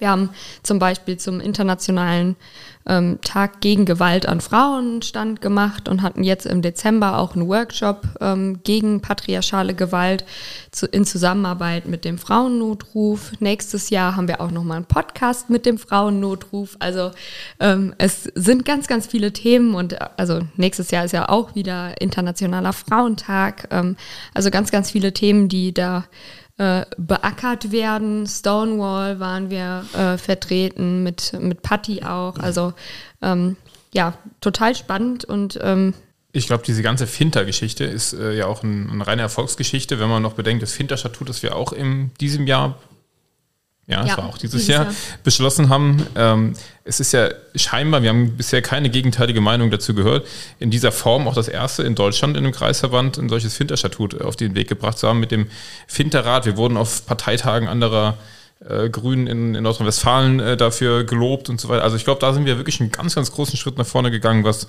Geschlechtergerechtigkeit auch bei uns im Kreisverband angegangen, äh, angeht. Ich glaube, da können wir auch wirklich stolz sein. Auch da, Kim, äh, du federführend damit vorne bei, mit anderen auch. Ähm, auch das ist eine Erfolgsgeschichte, glaube ich, des Jahres 2022. Auf jeden Fall. Also ich, ich finde es auch einfach total ähm, positiv, ähm, wie das auch angenommen wurde. Also das finde ich auch, also auch von, von vielen Männern und auch von vielen Leuten. Also es ist ja jetzt wirklich nicht so, dass ähm, jede Person das äh, Wort Finter irgendwie schon mal gehört hat, aber ähm, alle waren offen und äh, haben es angenommen. Finde ich super. Wir haben auch bei, bei der Gelegenheit mal rausgefunden, dass wir mit Abstand ähm, die weiblichste Fraktion im Stadtrat äh, sind. Der weiblichste Kreisverband ja. in Koblenz sind wir auch. Ähm, ich glaube, da sind wir wirklich äh, Vorreiter, was die Gleichberechtigung angeht, oder Uli? Ja, das ist hervorragend. Sehr gut. Vor allem, wenn man jetzt den Fraktionsvorstand auch noch anguckt. Äh, genau, sind wir bei 75 Prozent. Sehr gut. ja. Ja, der Uli hier ganz eine, allein. Eine bedrohte Minderheit. Das stimmt ja nicht so ganz, weil ihr zumindest teilt ihr den Namen bei Uli und Uli. Immerhin.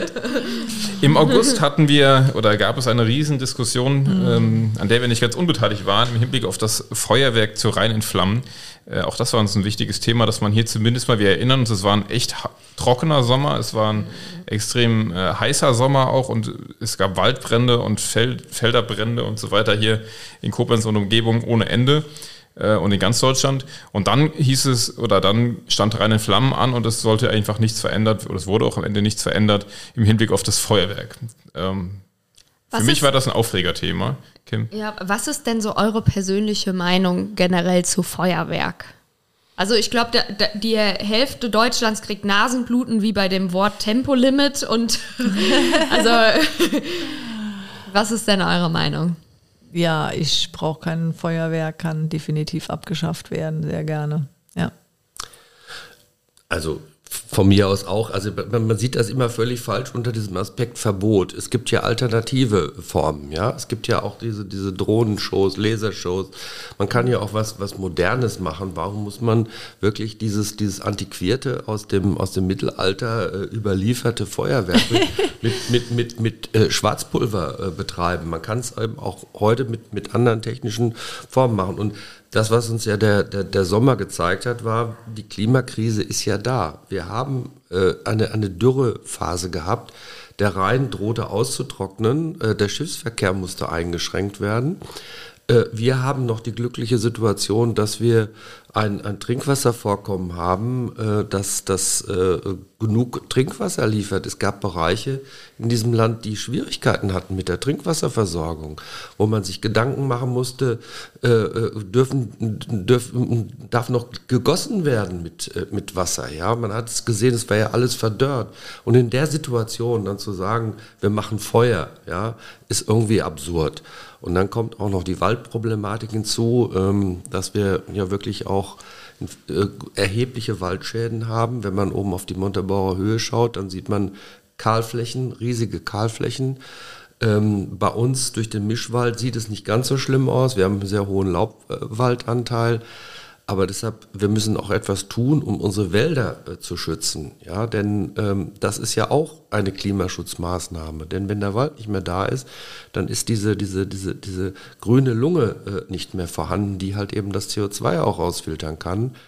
Und deshalb haben wir da auch einen Fokus äh, drauf gesetzt. Ich wollte gerade sagen, du sagst, man müsste was tun. Ihr habt was getan. Ihr habt nämlich äh, euch dafür eingesetzt, dass der Stadtwald in besonderem Maße zertifiziert wird. Ähm, was genau ist da passiert? Ja, Was habt ihr, wofür, wofür, habt ihr euch eingesetzt? Wir haben uns dafür eingesetzt, dass der Wald nach Naturland zertifiziert wird. Das sind also ganz strenge äh, Naturkriterien. Das heißt also ein sehr hoher Anteil an Brachflächen. Das hat, hat die äh, äh Forstverwaltung ohnehin schon gemacht.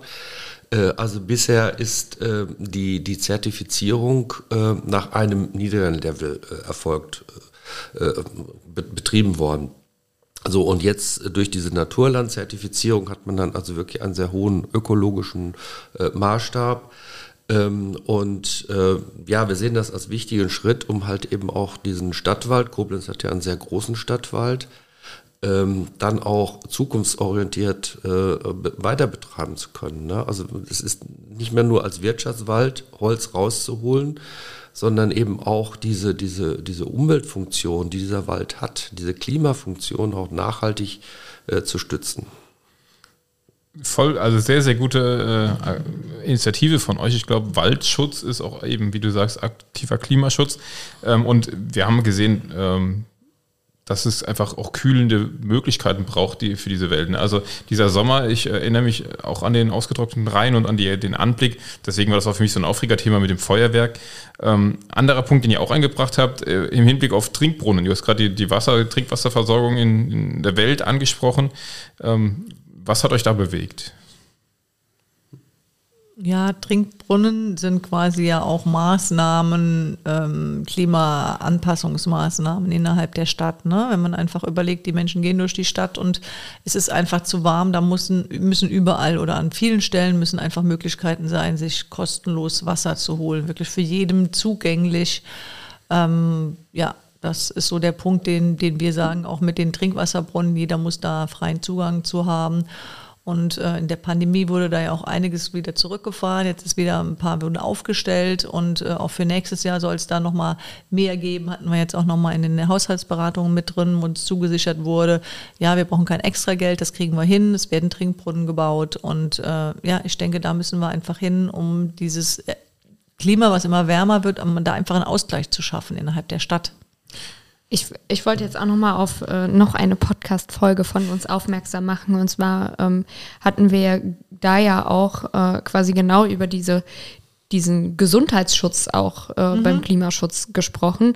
Und ähm, das ist eigentlich auch ganz interessant mit den Trinkbrunnen. Also wir brauchen ja einfach genügend ähm, Flüssigkeit an ja. so heißen Tagen, um überhaupt gesund bleiben zu können. Und ähm, die Hitzetage werden immer mehr. Und gerade für äh, ältere Leute ist das ja wirklich unheimlich bedrohlich. Also dann, man redet so über ein paar Trinkbrunnen, aber das sind ja wirklich ähm, für, für manche Personen einfach lebenserhaltende ja. Maßnahmen. Ne? Ja, sehr wichtig. Ich meine, wenn man auch mal in die südlichen Länder guckt, ne, man geht durch Rom oder so, ne, das sind überall Brunnen, wo man Wasser mhm. trinken kann. Ne? Da sind ganz viele Trinkbrunnen auch. Ne? Und wir kennen das bei uns nicht so. Ne? Bei uns war das immer noch mal so eine Ausnahmesituation, aber ich denke, dass das in Zukunft auch einfach mehr wird und das ist auch wichtig, dass das mehr wird. Weil es eben auch immer heißer wird und ja. immer trockener wird. Ja. Das stimmt. Kim, lass uns mal in September gucken. Das war für uns beide, glaube ich, ein Monat, wo wir sehr, sehr viel miteinander telefoniert haben. Ja, glaub, unheimlich wenn viel. Wenn man äh, unsere Anruflisten im September mal äh, durchgeht, äh, taucht, glaube ich, sehr oft bei mir Kim Tyson auf. Ja, ja. Warum war das so? Ähm, naja, gut, das äh, kommt ja quasi im, im nächsten Monat auch nochmal zur Sprache. Wir hatten quasi die Vorbereitung auf unsere Kandidatur als äh, Sprecherin des Kreisverbandes. Und da war es ja wirklich so, dass wir ja, uns also von Anfang an das gut zusammen vorstellen konnten. Ähm, ist auch bei mir immer noch so geblieben. Also ich finde, das funktioniert super. Merkt man Danke. auch, ja, sehr. Ja, ja also so, so ist es ja auch quasi gekommen, ja. ne? dass wir einfach gesagt haben, wir können uns das auch zusammen vorstellen und wir können uns zusammen vorstellen, was zu erreichen. Und ähm, ja, in der Zeit haben wir natürlich viel darüber gesprochen, äh, was wir umsetzen wollen, aber auch ähm, mit, äh, mit Reden äh, darüber zu, zu sprechen, ähm, wie wir unsere Reden halten und äh, alles Mögliche eigentlich. Ne? Ja, aber auch darüber eben auch mit Mitgliedern einfach zu sprechen hier. Also man, man hat da die eigenen Vorstellungen und man, man macht sich seine Gedanken, ob das zu einem passen könnte, das Amt, und ob man das ausfüllen kann. Aber man will sich ja auch Feedback holen und will mit, mit Menschen reden und fragen, hier traust du mir das auch zu? Und ich glaube, das haben wir sehr, sehr viel gemacht, mhm. ähm, wo das ja dann auch erfreulicherweise recht gutes Feedback kam, warum wir uns ja auch dann dazu entschieden haben, es zu tun. Ähm, aber es war schon ein spannender Monat. Also, wie gesagt, wir haben da sehr viel darüber gesprochen und ich glaube, jeder Satz, deswegen wäre das, wenn nämlich eben nach meinem Wort des Jahres, haben wir über das Wort des Jahres gesprochen? Nee, haben wir nicht, aber mein Wort des Jahres wäre ähm, Spannung oder ich bin gespannt. Das war nämlich immer der Satz, womit du eigentlich so einen Chat aufgehört hast. Ich bin Ich immer bin der Satz, gespannt. ich bin gespannt. das war immer der Satz am Ende. Ich bin gespannt. Aber äh, so war es ja auch. Also ich fand es auch unheimlich aufregend. Also bei mir muss man, gut, bei, beim Finter-Statut habe ich, also beim Finterrat habe ich ja quasi auch äh, kandidiert, aber das war jetzt quasi nicht ähm, so eine große Aufgabe, wie das jetzt ist. Also ähm, für mich war das ja auch noch neu und äh, ja, also ich war gespannt. Es hat am Ende funktioniert. Ja. Ähm, wie habt ihr zwei das wahrgenommen? Ich meine, der Vorstand hat sich auch umstrukturiert. Es gibt auch mit, mit Alex, ähm, ich will überlegen, ist noch jemand ganz neu in den Vorstand gekommen? Du und Alex seid die, die ganz Ja. neu reingekommen seid. Genau, aber auch auf den Ämtern verschiedene Umstrukturierungen dann. Wie habt ihr diesen ganzen Prozess? Hat das euch irgendwie interessiert als Fraktion oder ist, geht das sowas, das Parteisache, lass sie mal machen? Nee, also das, ja, was heißt, lass, lass die mal machen. Also wir haben ja die KMV gehabt, wo wir gewählt haben, ne? Und äh, da haben wir schon bewusst ähm, natürlich unsere Stimmen abgegeben. Und ich kann schon sagen, ich finde finde das gut, dass ihr als Team angetreten seid, ne? Äh, weil man das auch schon merkt, natürlich wir jetzt auch über die Podcast-Folgen, dass man sieht, ihr ihr seid einfach gut im Zusammenspiel und das ist was, was ich sehr wichtig finde, um gute Arbeit zu machen. Das war ja derselbe Auslösepunkt, warum, ähm, ja, wir sind ja letztes Jahr auch als Team angetreten im Fraktionsvorstand. Ne? Also wenn du uns immer sagst, wir Fraktionsvorsitz, ne? nein, es gibt ja noch die Caro und die Andrea, das darf man nicht vergessen. Ne? Wir sind ja zu viert letztendlich. Ne? Und ähm, ich finde, das muss einfach gut passen, wenn man so viel Zeit verbringt oder wenn man so viele wichtige Entscheidungen treffen muss oder so viel voranbringen muss und auch möchte, ähm, dann geht das nur, wenn es gut, gut, gut funktioniert und ähm, man ja, sich manchmal auch mit wenigen Worten versteht und das ähm, ja, das ist natürlich toll, wenn man das mit einem Team macht, wo man sich das sehr gut vorstellen kann, wo man weiß, das kann gut gelingen. Und das habe ich bei euch gemerkt, dass das gut funktioniert. Und deswegen, das merkt man jetzt auch im Nachgang, ne, seit ihr gewählt ist. Also ich finde das richtig klasse. Ihr macht das sehr gut und ich freue mich Dankeschön. darauf auf das nächste, nächste Jahr. Ihr bringt da halt eben auch so einen, so einen jungen Schwung mit rein, so, so was Motiviertes nochmal, so was Frisches. Ähm, ihr geht mit Sicherheit auch Dinge anders an, ne? Ähm, ihr habt ein starkes, ja, ihr seid ja jetzt die SprecherInnen, ihr habt einen guten Vorstand, der auch nochmal sehr, sehr gemischt ist auch, ne, von erfahrenen Menschen, von neuen Menschen, von ähm, ja, aus allen Bereichen kommenden Menschen. Und ich denke, das ist, äh, damit kann man gut arbeiten. Ich glaube, das ist auch das Geheimnis, dass es gerade so gut läuft. Und ich glaube, das kann man schon behaupten. Und Wir haben sehr viel Spaß, sehr viel Freude an der Arbeit. Liegt auch daran, dass dieser Vorstand, wie du es gerade beschrieben hast, so unterschiedlich ist. Es gibt Menschen mit so unterschiedlichen Talenten, mit so unterschiedlichen Schwerpunkten, Interessen. Und das alles zusammen funktioniert gerade sehr, sehr gut. Also Ja, und unheimlich engagiert einfach. Also ich finde es ähm, doch immer Wahnsinn, wie viel äh, Termine alle unter einen Hut bringen und wie viel irgendwie dann immer noch abgesprochen wird. Und äh, also ich bin total zufrieden ähm, bei uns. Ich auch. Auf dieser Mitgliederversammlung, äh, auf der wir dann gewählt wurden oder äh, der ganze Vorstand gewählt wurde, wurden aber auch zwei Leitanträge ähm, verabschiedet. Einmal zum Thema soziale Taskforce und zum anderen zum Thema Energie. Äh, wir haben auch in, da schon Podcast-Folgen drüber gemacht, aber da nochmal ganz kurz. Ähm, das ist uns ja auch ein Anliegen, dass wir immer politisch auch arbeiten auf solchen Mitgliederversammlungen. Ähm, auch da wieder die Frage, wie weit ist das für euch als Fraktionsvorstand äh, ein Auftrag dann, den ihr mitnehmt bei euch für eure Arbeit, wenn solche Leitanträge dann eben angenommen werden von der Kreismitgliederversammlung? Ja, also wir, wir haben ja den, ähm, die, eigentlich die beiden Anträge dann gut in der Fraktion auch weiter bearbeitet, ne, wo man dann halt auch merkt, wir gucken natürlich auch, also wir sind ja jetzt vier Fraktionsvorstand, das heißt, wir sind jetzt, ähm, und dann haben wir ja im Prinzip noch unsere zehn anderen Mitglieder. Ne? Es ist ja nicht so, wir sind ja nicht zu viert, die die ganze Arbeit machen.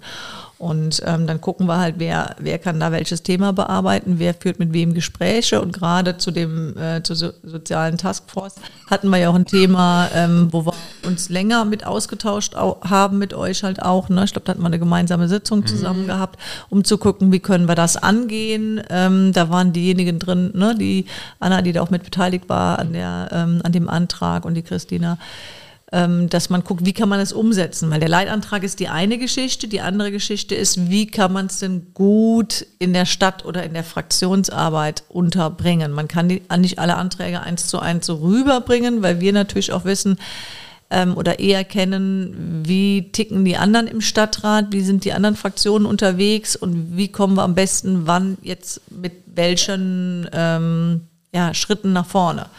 Und äh, da haben wir uns eben nicht dafür entschieden, jetzt diesen Antrag einfach als, als Antrag so weiterlaufen zu lassen, in irgendwann in einer Stadtratssitzung, die dann irgendwann eh sehr spät war, weil wir ja ähm, nur diese eine Sitzung noch hatten. Dann war das im November, wo wir Anträge stellen konnten, Dezember ja nicht, dafür war es, glaube ich, schon zu spät gewesen. Dann haben wir uns dann anders entschieden, das zu machen.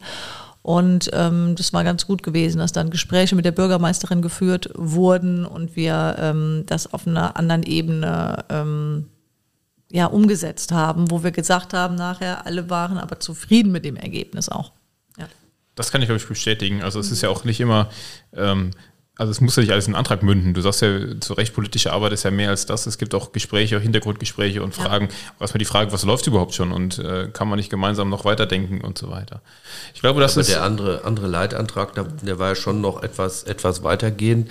Ähm, also wir haben äh, das ja das ganze Jahr über begleitet. Ne? Das, das Thema Klimaschutz, das hat uns ja über einen längeren Zeitraum äh, begleitet und wird auch im nächsten Jahr ein Schwerpunktthema sein.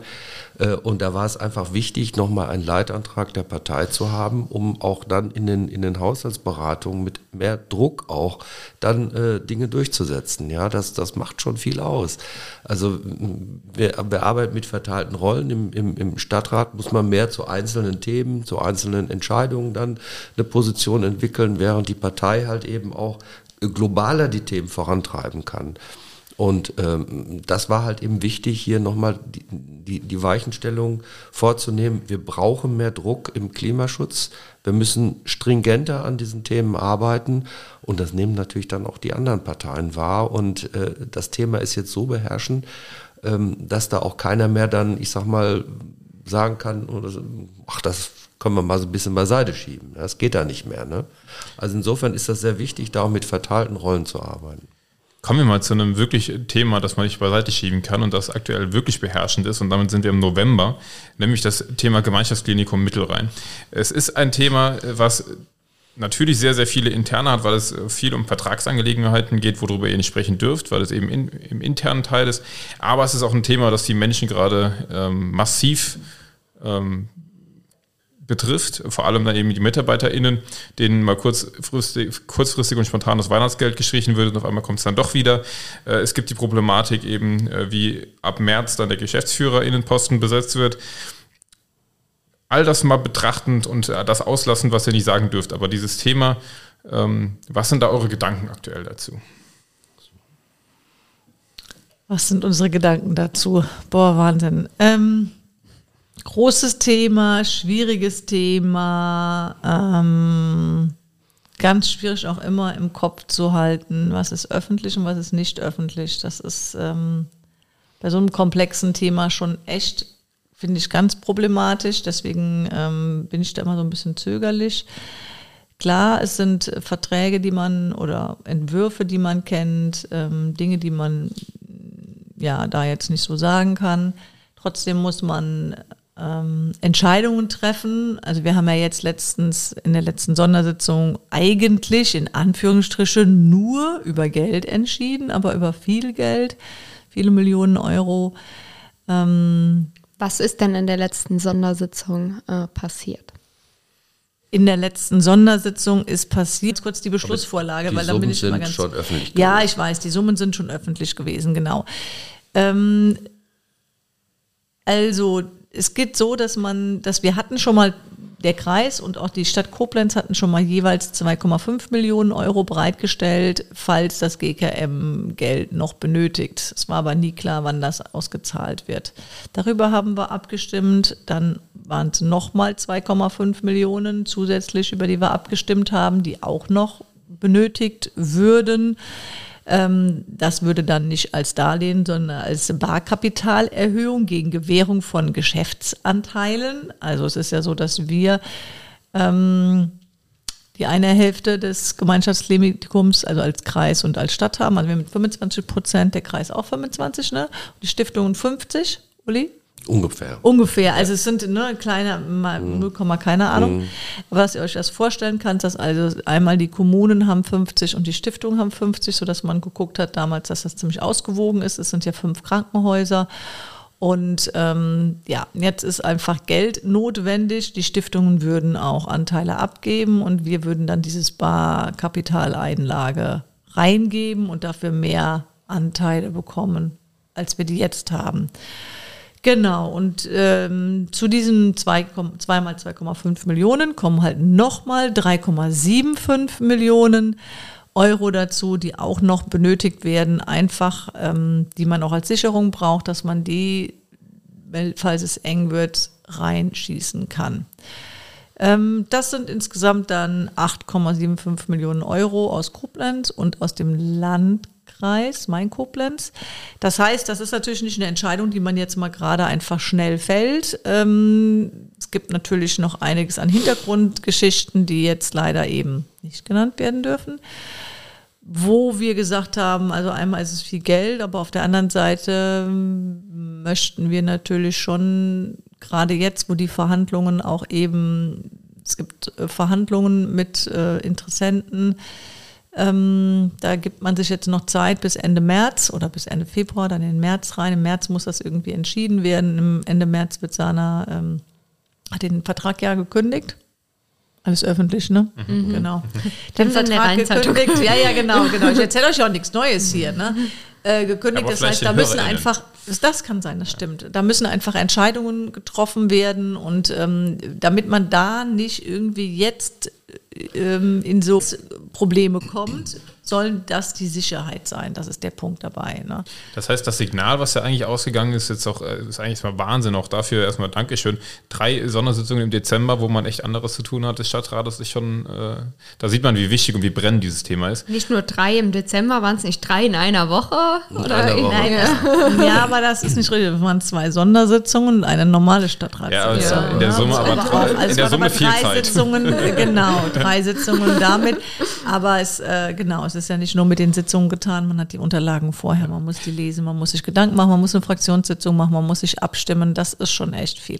Was ich eigentlich sagen wollte, ist das das Zeichen jetzt auch, ähm, dass der Stadtrat es an die MitarbeiterInnen und vor allem auch an die, an die PatientInnen aussendet, das Gemeinschaftsklinikum, die Stadt steht zu diesem Klinikum und wird da äh, aktiv, damit alles weiter gut läuft? Ist das dieses Zeichen, was ihr damit, oder was der Stadtrat damit aussendet, oder wie würdet ihr es beschreiben?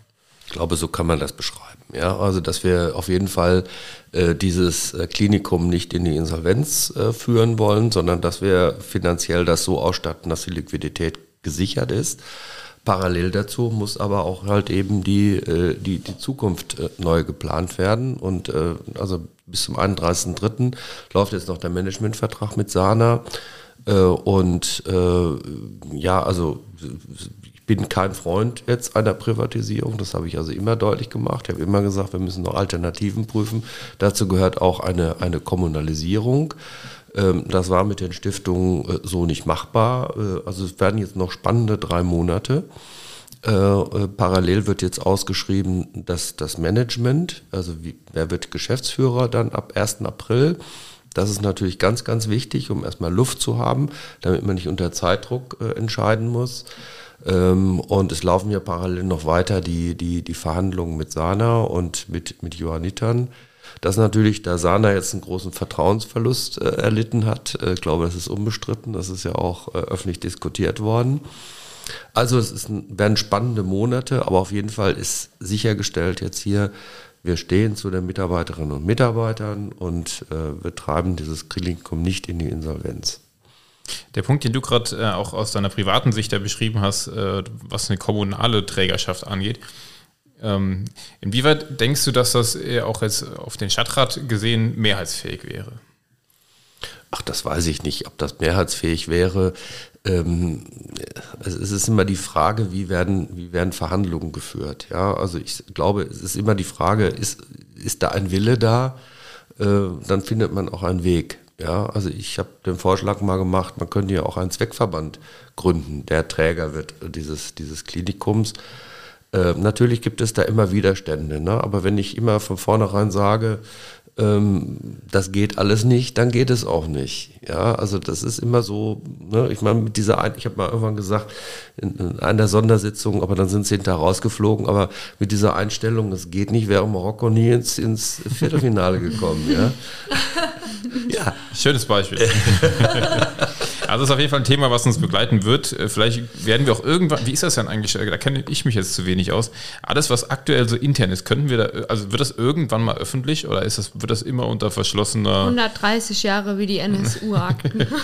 also was ich meine, kann man irgendwann darüber eine, in ferner Zukunft eine Podcast-Folge machen und sagen, wir beleuchten jetzt mal das Thema von A bis Z oder ist es eher ausgeschlossen? Ja, also ich meine, das kann man mit Sicherheit mal machen, ja.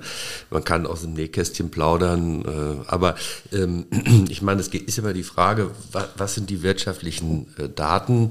Ähm, die darf man natürlich da nicht preisgeben. Also alles das, was halt eben jetzt irgendwie in, in, in, in geheimer Sitzung der Gesellschafterversammlung äh, vertreten wurde, aber es ist so viel schon in der Zeitung gewesen, also ich glaube, da braucht man keine Sorge. Naja, wir, weiß, es sind immer noch ein paar Dinge, die naja, die so sind, wie sie sind. Na gut, wir gucken nochmal auf die LDV, die jetzt quasi erst eine Woche hinter uns, noch nicht mal eine ganze Woche hinter uns liegt, ähm, beziehungsweise hinter Christopher, weil wir drei waren alle nicht da. Vielleicht Christoph war auch nicht da. ich habe dich nicht ausgelassen, kurz gedacht, oh Gott, habe ich dich vergessen? Nein. Ähm, Christopher, was war dein Eindruck? Es war ja auch ähm, wieder mal eine in Präsenz. Die letzte war ja auch nicht in Präsenz. Die erste seit Corona wieder in Präsenz, mhm. ja. Also erstmal, was man gemerkt hat, äh, dass einfach und ich, dich hat es ja auch getroffen, unfassbar viele Delegierte krank waren. Also es äh, ist Wahnsinn, was gerade wieder rumgeht. Ähm, es, alle Kreisverbände Behalt inklusive. Dein Zeug. ja, alle Kreisverbände inklusive wir hatten wirklich Probleme, die Delegierten äh, nach Mainz zu bekommen, weil, wie gesagt, der Krankenstand da so hoch ist. Ähm, das wäre wieder der Vorteil von Digi äh, digital ja, gewesen. Das, ne? das stimmt. Ähm, man hat aber auch gemerkt, wie toll es ist, wieder in Präsenz zu tagen. Also die, die, die Gespräche, die da stattfinden, ähm, also jetzt gar nicht auch unbedingt äh, inhaltlich, sondern einfach dieses, man sich wieder sehen, austauschen, äh, plaudern und äh, sich kennenlernen überhaupt mal. Ne? Viele kennt man nur über den Bildschirm äh, von den Menschen, die dann im Land äh, auch unterwegs sind. Ich glaube, das war der, der große Spirit und der große Vorteil dieser LDV.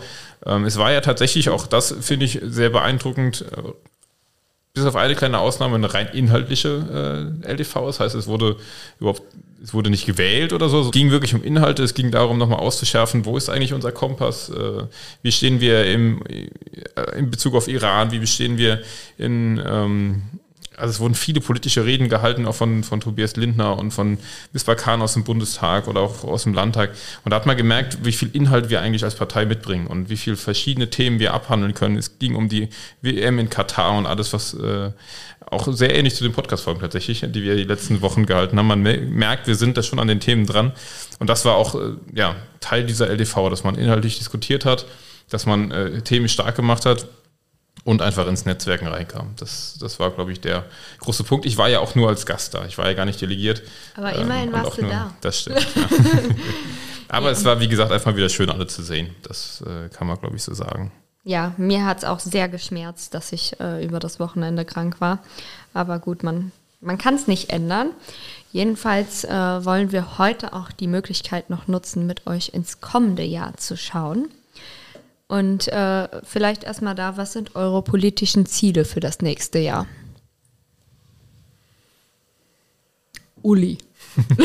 Klemann. Ja, einfach mal, einfach mal Uli sagen. ja, also ich meine, äh, ist jetzt keine Überraschung, ja. Also die großen Themen für mich sind Klimaschutz und äh, Radwende. Ähm, also da werde ich weiterhin äh, dran arbeiten. Also ich würde ja gerne den Uli mal eine Radwende machen sehen. ja, äh, also da, da wird ganz viel äh, passieren im, im, im, kommenden Jahr und äh, unsere Aufgabe ist natürlich immer auch so ein bisschen darauf zu achten, dass die Verwaltung auch das tut, was wir beschließen. Also wir haben jetzt im, im äh, Haushalt ganz viel Geld für Klimaschutzmaßnahmen an den äh, städtischen Gebäuden. Das hat in diesem Jahr nicht so gut funktioniert. Ähm, das ist ja auch als, als Meldung rumgegangen. Da hatten wir zum Beispiel für, für Photovoltaikanlagen 1,5 Millionen ein, eingesetzt. Es sind dann nur 30.000 ausgegeben mhm. worden. Da waren wir natürlich nicht erfreut. Und haben natürlich dann auch entsprechend Druck gemacht. Im kommenden Jahr sind jetzt drei Millionen für äh, Photovoltaikanlagen und äh, wir achten sehr genau drauf, was die Verwaltung da jetzt macht. Wir wollen da auch irgendwie eine Prioritätensetzung äh, haben, dass also da die, die äh, Weichen auch so gestellt werden, dass es auch umgesetzt wird. Und da gibt noch ganz viele weitere Klimaschutzmaßnahmen. Also da soll jetzt im kommenden Jahr sehr viel passieren. Und das werden wir halt eben dann auch sehr aufmerksam begleiten. Äh, und äh, die, inzwischen weiß die Verwaltung schon, wenn wir ein Auge drauf haben, dann müssen sie das ernst nehmen, weil wir können dann sehr bohren. Ähm, also das wird ein Schwerpunkt sein. Ja, dann kann man noch sagen, auch der Flächennutzungsplan, ne, ist ja jetzt auch mal wieder, geht weiter in die nächste Runde. Da sind ja auch, da ist Andrea und Caro ganz aktiv drin, dass sie wirklich gucken, dass da viele grüne Themen berücksichtigt werden. Ne? Da muss geguckt werden, kann er so bleiben oder müssen wir da Änderungsanträge stellen? Ähm, ja, dass das so nicht gut formuliert ist, wie die Verwaltung das gemacht hat. Also das ist absolut Caro und Andreas Thema, ist auch sehr, sehr zeitintensiv. Aber da können wir jetzt auch, sehr wichtig, genau, genau. Und da können wir halt auch wirklich nochmal so einen guten grünen, grünen Abdruck hinterlassen, denke ich mir, ne? weil der Flächennutzungsplan ja auch eine lange Zeit Gültigkeit hat. Ich weiß noch, äh, beim letzten Jahresrückblick, äh, da waren, glaube ich, Martin und Bernie, äh, hatten, waren wir hier oder hatten wir hier als Gäste. Da hatten wir gesagt, das nächste Jahr, also jetzt dieses 2022, wird mal ein Jahr ohne jeden Wahlkampf, ohne jede Wahl. Ähm, und da ging es dann darum, ja, dann lasst uns mal inhaltlich das umsetzen, wofür wir gewählt wurden. Ich glaube, dass wir das getan haben, haben wir heute in der Folge äh, ausgiebig besprochen. Auch das nächste Jahr wird ein Jahr ohne Wahl, aber mit Sicherheit nicht komplett ohne, also ausgeblendet. Ohne Wahlkampf. Ohne Wahlkampf, genau. Wir haben 2024 die Kommunalwahl und Europawahl anstehen. Und auch zu unserem Fahrplan gehört 2023, dass wir früh schon, also im März, anfangen, unser Wahlprogramm zu schreiben und im September dieses zu beschließen, um im Oktober dann auch unsere Kommunalwahlliste zu wählen. Das werden wir sicher äh, die beherrschenden Themen für uns als Partei. Ähm, ist das für die Fraktion dann auch ein bisschen, oh, da ist jetzt gerade Bewegung drin, es geht schon um die nächste Fraktion oder macht ihr einfach euren Job weiter und seid davon wenig betroffen?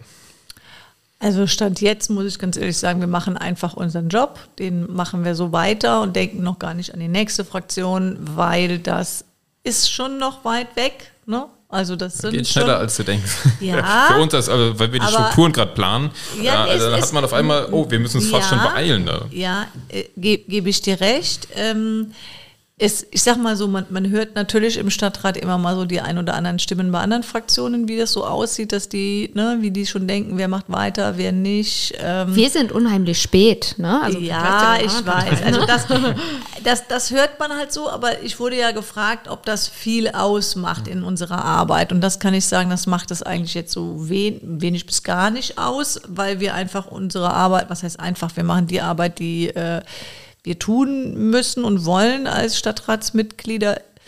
Und ähm, ja, da ist es, da ist, also für mich ist das schon noch so sehr weit weg mit der Kommunalwahl. Ne? Also wenn ich den Blick dahin werfe, denke ich mir halt nur so, okay, wir waren damals, ne, als wir 14, 15 Mitglieder waren, ähm, waren es tatsächlich nur vier aus dem alten Stadtrat. Das heißt, mehr als doppelt so viel waren neu, neue Menschen.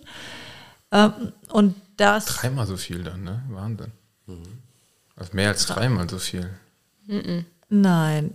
Vier war mehr als, Alten. Also zwei, ja. zweimal, zweimal so viel, mehr als Zweieinhalb. zweimal so viel. Wir hatten, wir hatten, zwei Drittel, wir hatten zwei Drittel neue und genau. ein Drittel alte. Ja, ja, ja, genau, okay, ja, ja. Das zweimal so viel wie, aber ist egal, ist das okay. jetzt müssen wir jetzt nicht Hauptsache wir wissen, was wir, was wir meinen. Ähm, ich gehöre ja auch zu, zu denjenigen, oder wir gehören ja beide dazu, die, äh, die da neu in den Stadtrat reingekommen sind. Und das hat uns wirklich unterschieden von den anderen Fraktionen einfach, wo wir gemerkt haben, boah, das sind, die sind ja schon alle ewig da. Ne? Natürlich haben die, keine Ahnung, 20 Jahre Stadtratsarbeit, ähm, kennen die viele Geschichten. Ne? Gucken aber dann vielleicht auch gar nicht mehr unbedingt so genau. Ne? Also ich finde, das hat alles beides seine Seiten und da mache ich mir eher mal Gedanken, wie ist das in der Zukunft? Ne?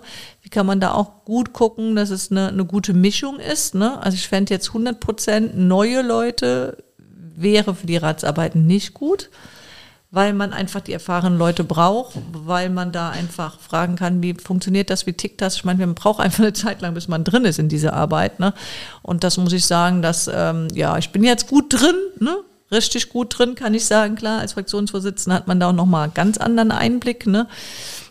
Man auch nochmal mit anderen Menschen zu tun hat, weil man auch viel mehr, wenn der Austausch zwischen den Fraktionen ist, dann findet der Austausch halt zwischen den Fraktionsvorsitzenden statt. Ne? Das ist halt einfach so. Ne? Und da hatte ich halt vorher, wie ich jetzt nicht diese, diese Rolle hatte, wenig mit zu tun gehabt. Ne?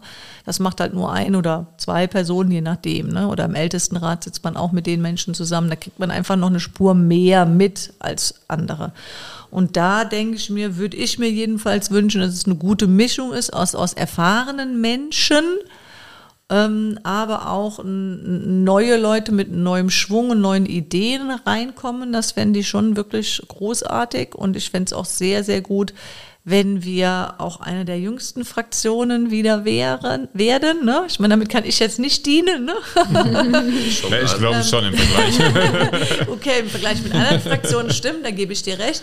Aber wirklich, dass wir richtig junge Menschen kriegen und ähm, da habe ich aber auch echt gute Hoffnungen, dass das, dass das gelingt. Ähm, und damit können wir, glaube ich, wirklich nur, nur punkten. Entscheidend ist ja, wie jung man im Kopf ist. Ne? Wenn man so einen Philipp Amthor sich anschaut, der ist zwar körperlich jung, aber... Das ist der älteste ja. Mitzwanziger, den ich kenne. Das ist auch so. Das Jetzt hat äh, Uli, die Uli gerade äh, ihre Hoffnung ausgedrückt, ähm, dass das alles gut kommt. Wie siehst du dann unseren Kreisverband im Hinblick auf die nächste Corona-Wahl aufgestellt? Ich finde ihn sehr gut aufgestellt. Ja, also ich habe das ja vorhin schon mal gesagt. Ähm, ähm, ich meine, ich finde es toll, dass wir viele junge, engagierte Leute gewinnen konnten, auch mit, mit Sachverstand. Und die müssen wir jetzt heranführen. Und wenn, wenn da einige auch für die Fraktion dann äh, heranwachsen, das finde ich sehr gut. Ja, wir brauchen halt eben eine gute Mischung aus erfahrenen und, und, und frischen Kräften. Das unterscheidet uns ja von den anderen Parteien. Bei den anderen Parteien, da geht es hauptsächlich um Posten. Ne? Also wer kommt jetzt auf welchen Listenplatz, aus welchem äh, äh Ortsverband, ja, da geht es weniger um die Inhalte. Äh, manche Leute hat man auch noch nie im Stadtrat reden hören. Äh, das ist einfach so bei, bei den großen Fraktionen. Äh, das ist bei uns völlig anders. Bei uns kommt viel Arbeit auf die Leute zu. Wir wollen hier Inhalte bewegen. Das, äh, da unterscheiden wir uns ja immer noch von den anderen Fraktionen. Und deshalb ist es auch wichtig, engagierte Leute heranzuführen und äh, neue Ideen einzubringen. Wir haben da auch einiges geplant, äh, auch an Veranstaltungen für Interessierte. Äh, da werdet ihr als Fraktion auch dann nochmal gefordert sein, eure Erfahrungen oder zumindest mal eure Einschätzungen noch wiederzugeben. Vielleicht für Menschen, die aus dem KV interessiert sind, auf die Liste zu gehen, um einfach mal so kennenzulernen, was kommt eigentlich auf uns zu. Mhm. Also ich glaube, ja, das gerne. sollte ja ähm, da sollte der Austausch in diesem Jahr wirklich gut dann stattfinden, dass man die Menschen, die interessiert sind, dann bestmöglich mitnimmt und einlädt und äh, an die Hand nimmt ein Stück weit auch genau dazu planen wir im Moment auch einen Workshop. Also ähm, bleibt gespannt. Genau. und sind wir ja, gespannt. ja, das ist, ich sage, das ist äh, Kims Signature-Satz. Ähm, ja, aber vielleicht äh, schließen wir damit auch den unheimlich langen äh, Podcast jetzt mal äh, ab gleich. Ich freue mich total, dass ihr hier wart und dass ihr uns quasi ähm, ja, zu Beginn des Jahres und jetzt zum Ende des Jahres begleitet habt. Und ähm, ja, ich danke euch auch für eure tolle Arbeit in der Fraktion. Das stimmt. Und wie gut und wie umfangreich die war, hat man, glaube ich, mit der Länge dieser Podcast-Folge gesehen. Ich glaube, das ist mit Abstand die längste, die wir bisher aufgenommen haben. Ähm, daran sieht man aber, wie viel dieses Jahr passiert ist. Und es war, ihr habt es am Anfang gesagt, oder ihr habt alle gesagt, es war in vielen Punkten kein gutes Jahr, äh, wenn man die ganzen Krisen, die sich überlappenden Krisen anschaut. Aber ich glaube, was die grüne Politik in Koblenz angeht, war es schon ein gutes Jahr. Und das vielleicht ja, so als definitiv. versöhnlichen Abschluss dieses Jahres. Wir wünschen allen HörerInnen schöne Weihnachtstage. Oh ja. Kommt gut Und ins neue Jahr. Genau. Und äh, das wünsche ich euch auch. Dankeschön, Bleibt gesund dass wir und äh, bis zum nächsten Mal. Ja, wir kommen wieder, keine Frage.